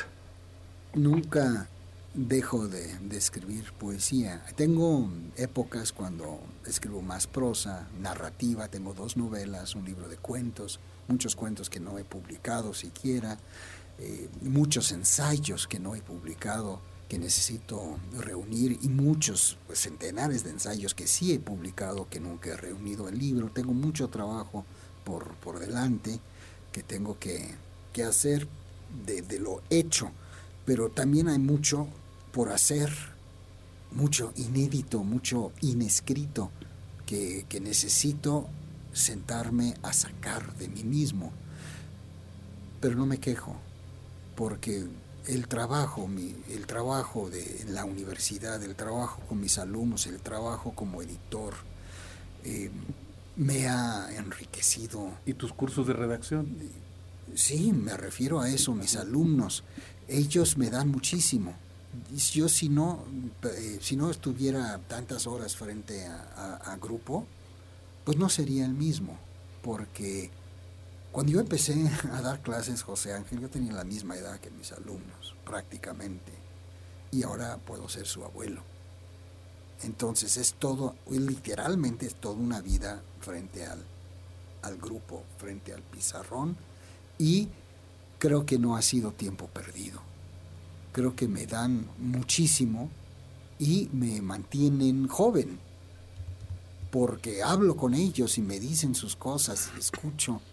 Y eh, como no me interesan las cosas de la sociedad, de, de, que si soy cool o si soy nada, nada, yo ni, a coche llego, yo ando en bicicleta, voy y vengo y, se quedan con la boca abierta, eh, porque pues son, son muy pocos los, digamos, adultos que, que prescinden del símbolo eh, de estatus que es el automóvil. Desde que corría eh, ya versificaba, es decir, eh, creaba versos con lo que veía, lo que olía, lo que sentía, pero desde, desde hace muchos años.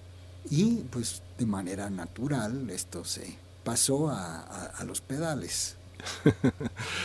Pues esto que comentas, Héctor, esto de, hacer un retrato de Sandro a partir de todo lo que dicen sus amigos, Joaquín Díez Canedo, que se lo encuentra en, la, Feria de Nueva York, eh, de esta, esta clase de testimonios de su propia hija, una carta de Leonora Cohen, que es una actriz, una, muy talentosa actriz, donde dice, mi papá era mi Google, no era, eh, él lo sabía todo, cualquier duda que tenía se la preguntaba, este diálogo que ha hecho con Josefina Estrada, esta estupenda cuentista, esta cronista que fue su pareja durante tantos años, eh, todos los testimonios de Guillermo Vega, de Víctor, este, eh, mucha, mucha gente. Eh, continuamos con tu retrato, Héctor.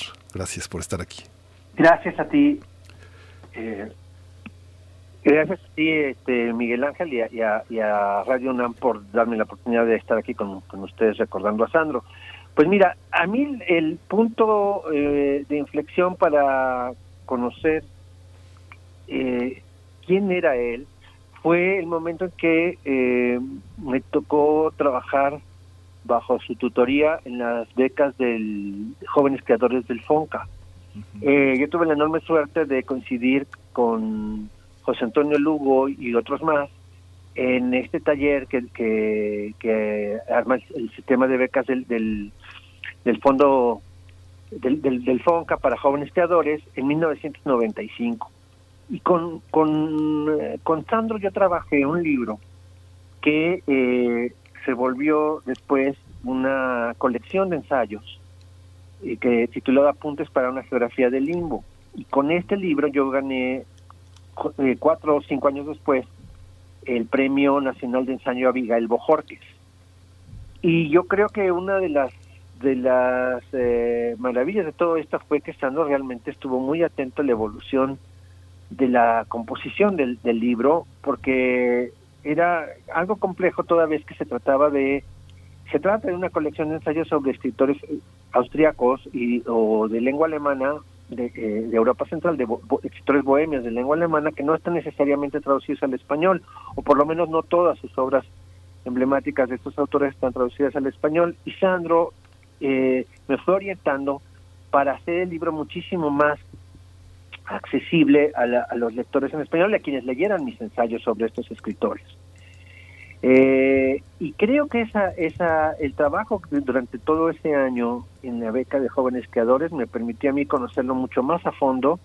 Por supuesto que hicimos los viajes que se hacen en esas viajes, se hacen tres, en aquella época se hacían tres viajes al, durante la duración del, del estipendio, entonces pues fue una convivencia muy cercana y ahí digamos entablamos, en, entablamos una amistad pues muy muy muy entrañable yo lo seguí viendo eh, en algún momento incluso cuando ya tenía editorial Colibrí él me propuso eh, traducir un libro de Thomas Mann no que se llama Escucha Alemania o sea se titula Escucha Alemania pero yo ya no tenía tiempo de, hacerlo toda vez que me estaba yendo como agregado cultural a Budapest.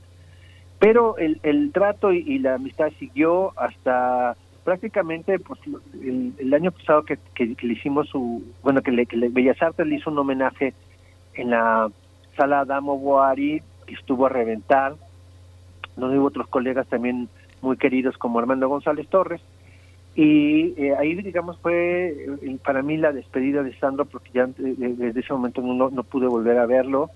Él siempre estuvo muy activo y como decía en este testimonio que acabas de, transmitir al aire, eh, él, eh, eh, creo que su última gran obra fue la eh, educativa. O sea, él como, como docente va a dejar una huella profundísima en sus alumnos de la Universidad Metropolitana y en todos aquellos que asistieron a sus talleres, ¿no? Como, como la dejó en mí y, y pues todos los que, que hemos que estuvimos bajo su magisterio no tenemos más que que darle en perpetua gratitud, porque si él tenía algo distinto a otros grandes maestros, ensayistas, escritores de, su generación, era el tiempo que se tomaba para trabajar con tus composiciones, con tus composiciones literarias, con tus textos. Eso sí, yo creo que lo distinguía mucho de otros grandes maestros. Él tenía una capacidad de eh, detalle, de, trabajar al detalle que eh, yo siempre le envidiaré y que yo creo que es uno, para mí por lo menos,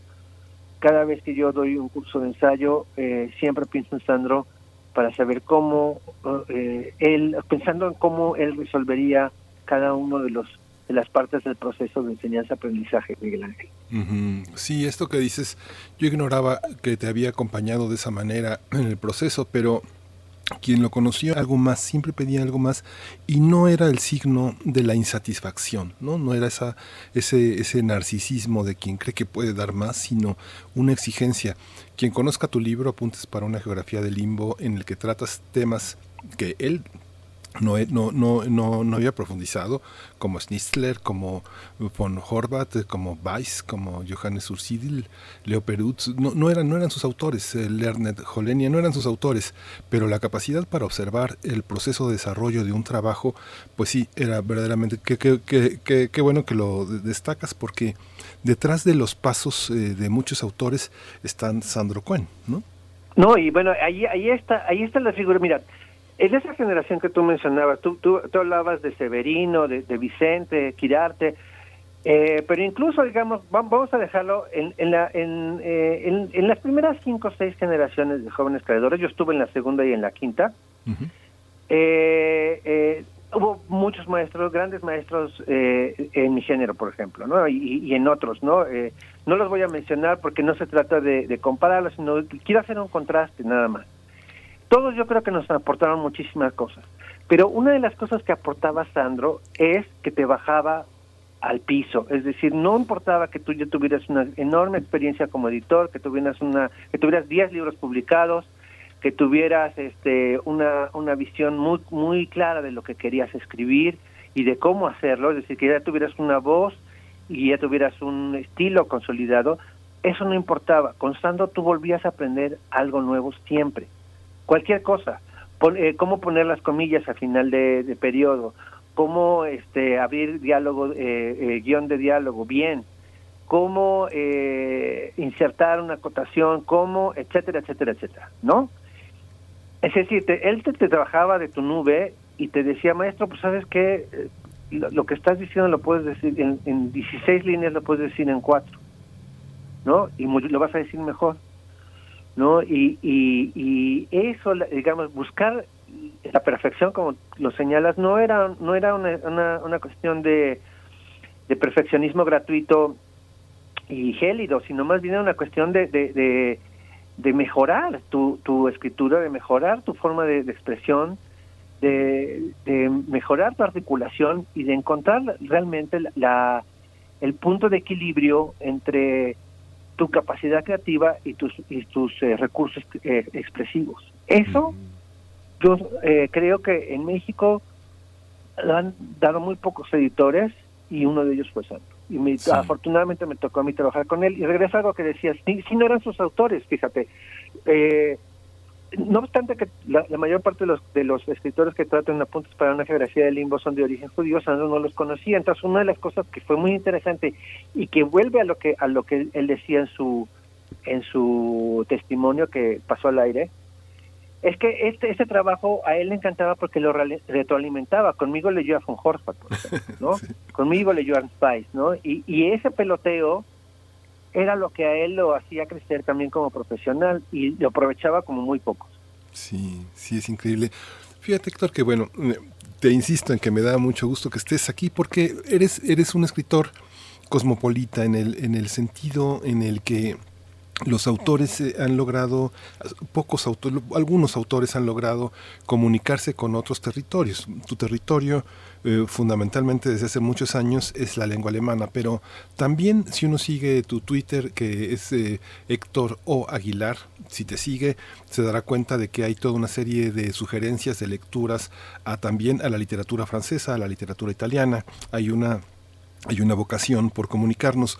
La, la, pregunta a donde voy es que Sandro como varios de los autores que has mencionado, pertenece a la generación de los años 50. Es una generación extraña, ¿no? Vimos ahora en el programa abrimos con Luis Zapata, Hablamos de José Joaquín Blanco. Hay toda una serie de, narradores que nacen entre en, los años 50 y que justamente tienen otro rumbo muy distinto a narradores como Gustavo Sainz, como este José Agustín, por supuesto. Ya los de antes, eh, Carlos Fuentes, como El Paradigma, Vicente Leñero, son otra cosa, pero ¿Cómo, ¿Cómo, se inserta en ese, en ese mosaico de autores tan disímiles, con obras tan en algunos, en algunos casos tan interrumpidas prematuramente como Severino Salazar, como, sí. ¿no? Mira, mira, Sandro, yo creo que hay, algo muy, muy, pero creo que el, tiempo está poniendo las cosas en su justo. Yo creo que en su generación y en la, en la nuestra, Miguel Ángel, en la, de los que ya nacimos en los 60, la obra literaria propiamente dicha de Sandro no estaba tan tan no, no se apreciaba con la justeza que mereció. De hecho, eh, creo que siempre cargó con el estigma de ser el americano que había aprendido español y que con tal de tener un prestigio literario se había puesto a escribir versitos, ¿no? Cuando realmente, pues él, él, eh, tenía una maestría en la, en la ejecución de, de la poesía que pocos hispanohablantes pueden llegar a tener. Pues yo creo que el lugar de Sandro eh, como escritor todavía está por, eh, por, digamos, por consolidarse. Pero yo creo que como poeta es, es, eh, excelente. Y como editor de libros de poesía también, ¿no? Porque él, hay que recordar que siempre estuvo impulsando a, a poetas poco conocidos o poco apreciados o que habían quedado tanto al margen del mainstream. Te, te doy- te doy dos casos, Raúl Renan y, y- y Guillermo Fernández, ¿no? Sí, justo. Él, él fue editor de, de una antología muy importante de Guillermo. Y entonces yo creo que yo creo que todavía está por por entrar en un, o sea, eh, a lo que voy es que, que Sandro no está canonizado como debiera estarlo, como escritor, ¿no? Eh, su narrativa yo creo que no es no está a la altura de su poesía, ¿no? Eh, sobre todo esta segunda novela que tú que tú eh, este citabas, incluso la portada a mí nunca me gustó, yo se lo dije siempre, Era horrible. era, era espantosa. Yo creo que de, la- de las, las portadas más desafortunadas de esas e- de esos, de esos años y a lo mejor eso también le, le, le pegó, ¿no? O sea, no no no fue, digamos, ya no ya no siguió por ahí, pero creo que como como como poeta es- muy rescatable. Antes de que se acabara que se acabe el- el- la emisión, mi querido Miguel Ángel, quisiera que nos fuéramos a un poema de Sandro, precisamente. sí, sí. Mira, es, un poema que viene de, de, de su libro Flor de Piel 2017. Voy a leer un fragmento hasta donde tú Sí. me digas. Sí, sí, sí. Se titula Esto en esencia se acabó. Ah. Insisto, es de 2017, eh, o sea, hace tres años. Flor de Piel eh, se titula el libro donde está compilado y apareció en las prensa de la eh, Benemérita Universidad Autónoma de Puebla. Dice, esto en esencia se acabó. Hace mucho empezó, lo sé, pero desde hace rato no me siento inmortal. Y cuando yo ya no esté, las servilletas seguirán en su mismo lugar sobre la mesa, los mismos autos se estacionarán en los mismos lugares, más o menos, con los mismos niveles de esa angustia tan mexicana y entrañable, pero yo ya no los veré desde esta mesa verde con mantel, sentado en esta silla de plástico innegable que me permite estar tranquilo, leyendo las noticias de las cuales ya no voy a enterarme, a medio metro de la banqueta donde se pasean señoras con sus perros y sus hijos, donde colocan, con cuidado, bolsas de basura en espera del camión que ya no tarda con su campanita insoportable, pero yo ya no pienso quejarme, ni me taparé los oídos, simple y sencillamente no estaré. Pues Sí, este es- es un fragmento de, de un, de un poema bastante premonitorio. Y ah, creo que es, un, es, un- es algo pues que siempre, siempre a mí cuando yo lo leí me, me pareció perturbador, pero ahora mucho más. Yo creo que Sandro tenía como un gran atleta que era, tú, tú, tú has mencionado que, que corría, que, que eh, pasó de la, del, del, eh, de, la, de hacer jogging a, a, a la bicicleta, pero pasó la bicicleta Miguel Ángel en los años 80. O sea, él muchísimo antes de que empezara, siquiera que siquiera hubiera una idea, un proyecto de hacer de la, de la Ciudad de México un pueblo bicicletero, pues Sandro ya atravesaba la ciudad este en bicicleta por todos lados. Él que se cambió de casa muchas veces. Él, él, por ejemplo, en el 85 vivía en el este en Tlatelolco, se tuvo que mudar ahí, de ahí y luego estuvo viviendo, por ejemplo, un rato cerca de, de, eh, bueno, a un costado del del eh, cl- Club Campestre en Churubusco. Bueno, desde el Campestre creo que se iba a veces en bicicleta hasta Azcapotzalco, ¿no? ¿no? Y, y, de, y de regreso, o sea, no, no es que fueran trayectos eh, breves ¿no? o, o- o- o cortos, o sea, eran eran proyectos de 15 kilómetros. Yo creo que lo- los días, eh, las semanas que no hacía tres o cuatro trayectos de 10 o 15 kilómetros, se ponía mal. Entonces, este, estamos hablando de alguien que tenía 20 años por delante de vida eh, muy a un nivel físico muy bueno todavía, sin entrar en decadencia, y que tenía 20 años por de escritura por delante. Entonces es una tragedia su desaparición física, pero toda su obra eh, poética, su obra eh, como, como maestro, su, su labor magisterial, su legado docente, están allí y yo creo que sí vale la pena que, que eh, amigos eh, como Jorge Volpi y Gerardo Laviaga, que fueron además sus alumnos, este servidor y otros eh, que, que eh, eh, lo conocimos y que y que tanto le debemos, pues eh, impulsemos la idea de que se le dé un reconocimiento especial. Yo insistiría específicamente en la obra en el Águila Azteca porque pues creo que sí es alguien que se lo mereció y que, que, eh, debe quedar allí en, eh, en nuestra historia literaria, en nuestra historia editorial como, como un eslabón muy importante entre los grandes escritores y editores eh, de generaciones previas y el que hizo posible que eh, muchos de los escritores nacidos en los 60 se profesionalizaran al nivel que ahora vemos. Sí, pues Héctor, Muchas gracias. Estamos al filo del tiempo, pero yo creo que este, este retrato que has hecho pues es muy generoso. Vamos a retomar, vamos a hacer eco de esta idea. El águila azteca es para un hombre que viniendo de, otras partes eh, nos, nos, pone en el escenario del mundo. Héctor, muchas gracias. Te seguimos, te leemos, este, te apreciamos. Gracias por este retrato tan generoso. Nos vamos a despedir con un insert de Sandro como, como editor. Te deseo el mejor de los días, Héctor. Un abrazote. Cuídate Hasta mucho. pronto. Gracias. Gracias. La cuestión nunca fue qué libro se va a vender más. La cuestión es qué libro merece encontrar a sus lectores. ¿Qué libro es el libro que hace falta? ¿Cuál es el libro que va a empujar un poco el límite de lo que se considera eh, incorrecto?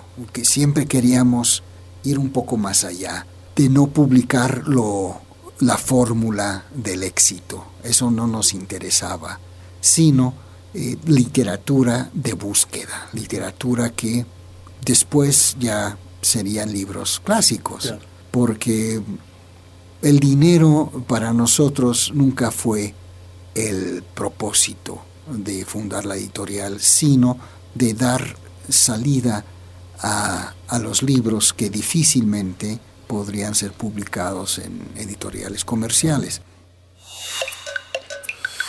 Primer movimiento. Hacemos comunidad. Química entre nosotros. Química para todos. Pues química para todos y justo a 150 años de la tabla periódica vamos a hablar con el doctor Plinio Sosa, químico, gran difusor de la química y hoy el tema es el circonio, del trabajo duro al glamour. Buenos días eh, Plinio, hoy no está Berenice Camacho que es, eh, eh, eres muy muy especial para ella y no te da la bienvenida, pero aquí estoy yo para hacerlo. Sí, gracias Miguel Ángel, buen, buen día. Sí, mira, el circonio es un metal brillante de color blanco grisáceo, muy resistente a la corrosión. De, apariencia es muy similar al acero. El mineral más importante donde se encuentra es el circón, que básicamente es silicato de circonio. El circón es un mineral que puede tener distintos colores. Amarillo, si es amarillo se llama jergón, si es rojizo se llama jacinto. Eh, el jergón y el jacinto son piedras, son piedras eh, que por su tamaño por su forma, llegan a tener calidad de gema. ¿sí? Son gemas preciosas en realidad. El nombre de circón proviene de la palabra persa sargun, que se refiere precisamente al color dorado de algunas de estas piedras semipreciosas. ¿sí? Existe evidencia de que el circón está en nuestro planeta desde hace 4.440 millones de años, lo cual nos hace pensar que quizás el circón sea la gema más antigua del mundo. Bueno, el circonio fue descubierto en 1789 por el químico alemán Martin Heinrich Klaproth a partir de jergón, un jergón traído desde Sri Lanka. Klaproth no obtuvo directamente el circonio elemental, sino únicamente el óxido, ¿sí? Su óxido, el óxido de un nuevo elemento. A este óxido le dio el nombre de circonia, por la razón que dije hace rato, por el color. ¿sí? Varios años después, en 1824, el químico médico John Jacob Berzelius pudo por fin obtener el circonio elemental mediante el diseño de una ingeniosa reacción química. Ojo con el trabalenguas, ¿no? Circonio es el elemento. Circonia es el óxido de circonio. Y circón es el mineral que a veces se presenta como jergón y a veces como jacinto. ¿sí? En la tabla periódica, el circonio se ubica en el bloque D, en la columna 4 y en el renglón 5, entre el titanio y el hafnio, o sea, abajo del titanio y arriba del hafnio. En general, los elementos pertenecientes a un mismo grupo comparten propiedades químicas. Se distinguen unos de otros por sus propiedades físicas, principalmente las que tienen que ver con el tamaño. En efecto, a pesar de su parecido químico, el titanio y el circonio se pueden distinguir y se pueden separar incluso debido a la diferencia de sus tamaños. El circonio, por estar un renglón más abajo, es más grande que el titanio. Esto es así porque tiene una capa electrónica más que las que tiene el titanio y además esta última capa es más grande y está más alejada del núcleo, todo eso lo hace mayor. En cambio el circonio de cadmio tienen prácticamente el mismo tamaño, no obstante que el cadmio se encuentra un renglón abajo. Por lo tanto, se parecen muchísimo. Tanto que es muy, pero muy difícil separarlos. De hecho, de los 118 elementos de la tabla, estos son los dos elementos que más se parecen entre sí. Resulta que en la tabla periódica el tamaño disminuye de izquierda a derecha. Esto es porque al ir entrando cada electrón en la misma capa, no alcanza a compensar el 100% de la carga del protón que le corresponde, dando como resultado que la carga positiva que sienten los electrones sea cada vez mayor conforme nos movemos hacia la derecha. Y entonces se contrae, la última capa electrónica se contrae y el tamaño del átomo pues también se hace menor. Si todos los renglones de la tabla fueran de la misma longitud, no habría problema, porque el tamaño de ambos, del circonio y del hafnio, habría disminuido en la misma proporción. Pero no es así. El quinto renglón, donde se encuentra el circonio, es de 18 casillas, mientras que el sexto renglón, donde se ubica el hafnio, es de 32 casillas. El tamaño del hafnio disminuye muchísimo más, porque adelante de él hay 14 casillas, ¿no? que son las del bloque F, que no las hay adelante del circonio. El circonio tiene varias aplicaciones. Aunque hafnio y circonio son prácticamente idénticos químicamente, no son idénticos nuclearmente. Sus propiedades nucleares son totalmente opuestas. El circonio es prácticamente transparente a los neutrones, por eso se usa en las tuberías de los reactores nucleares. En cambio, el hafnio, al revés, absorbe neutrones y entonces se usa como escudo de neutrones para controlar que no se salgan, para evitar que se salgan de control las reacciones nucleares. Se utiliza también como aditivo en aceros obtenidos en materiales muy resistentes.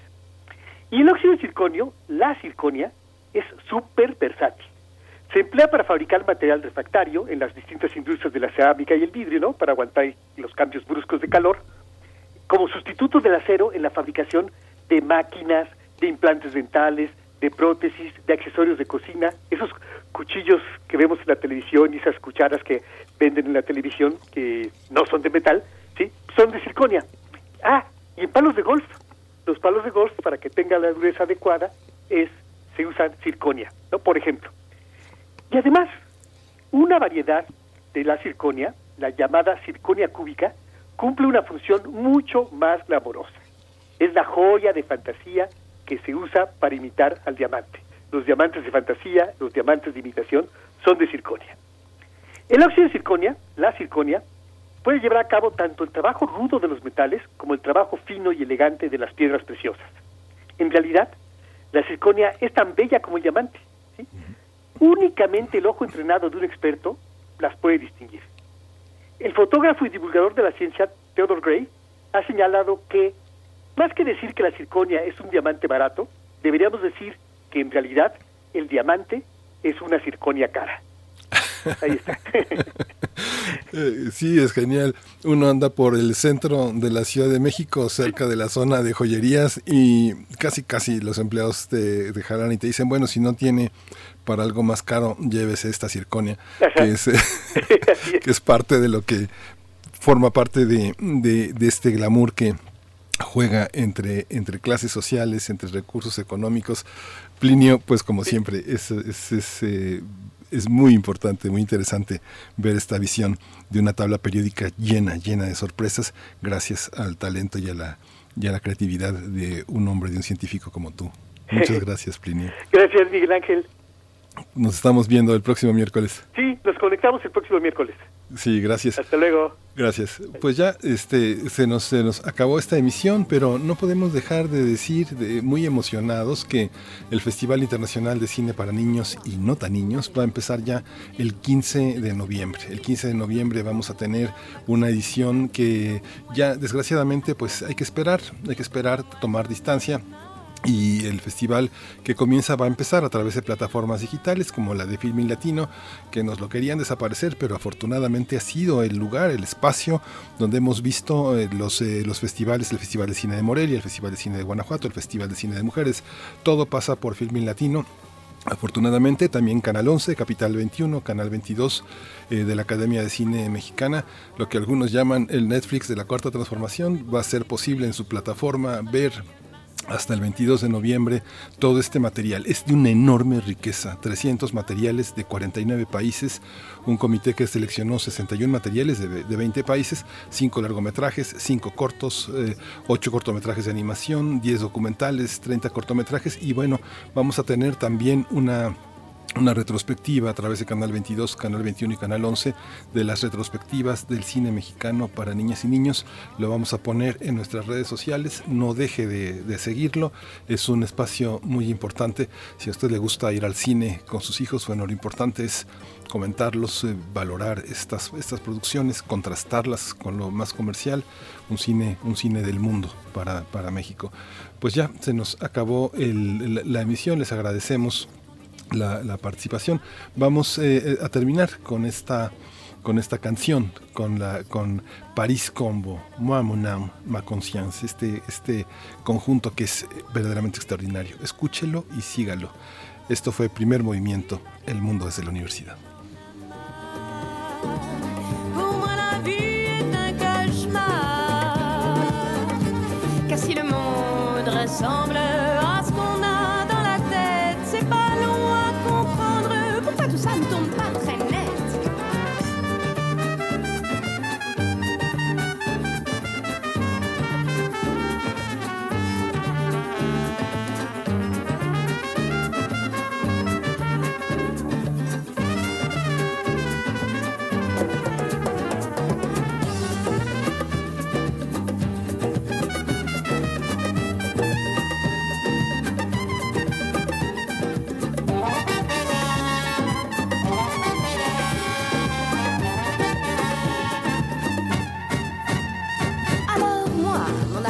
Discutons nuit et jour autour d'un joli petit abat-jour. Nous unissons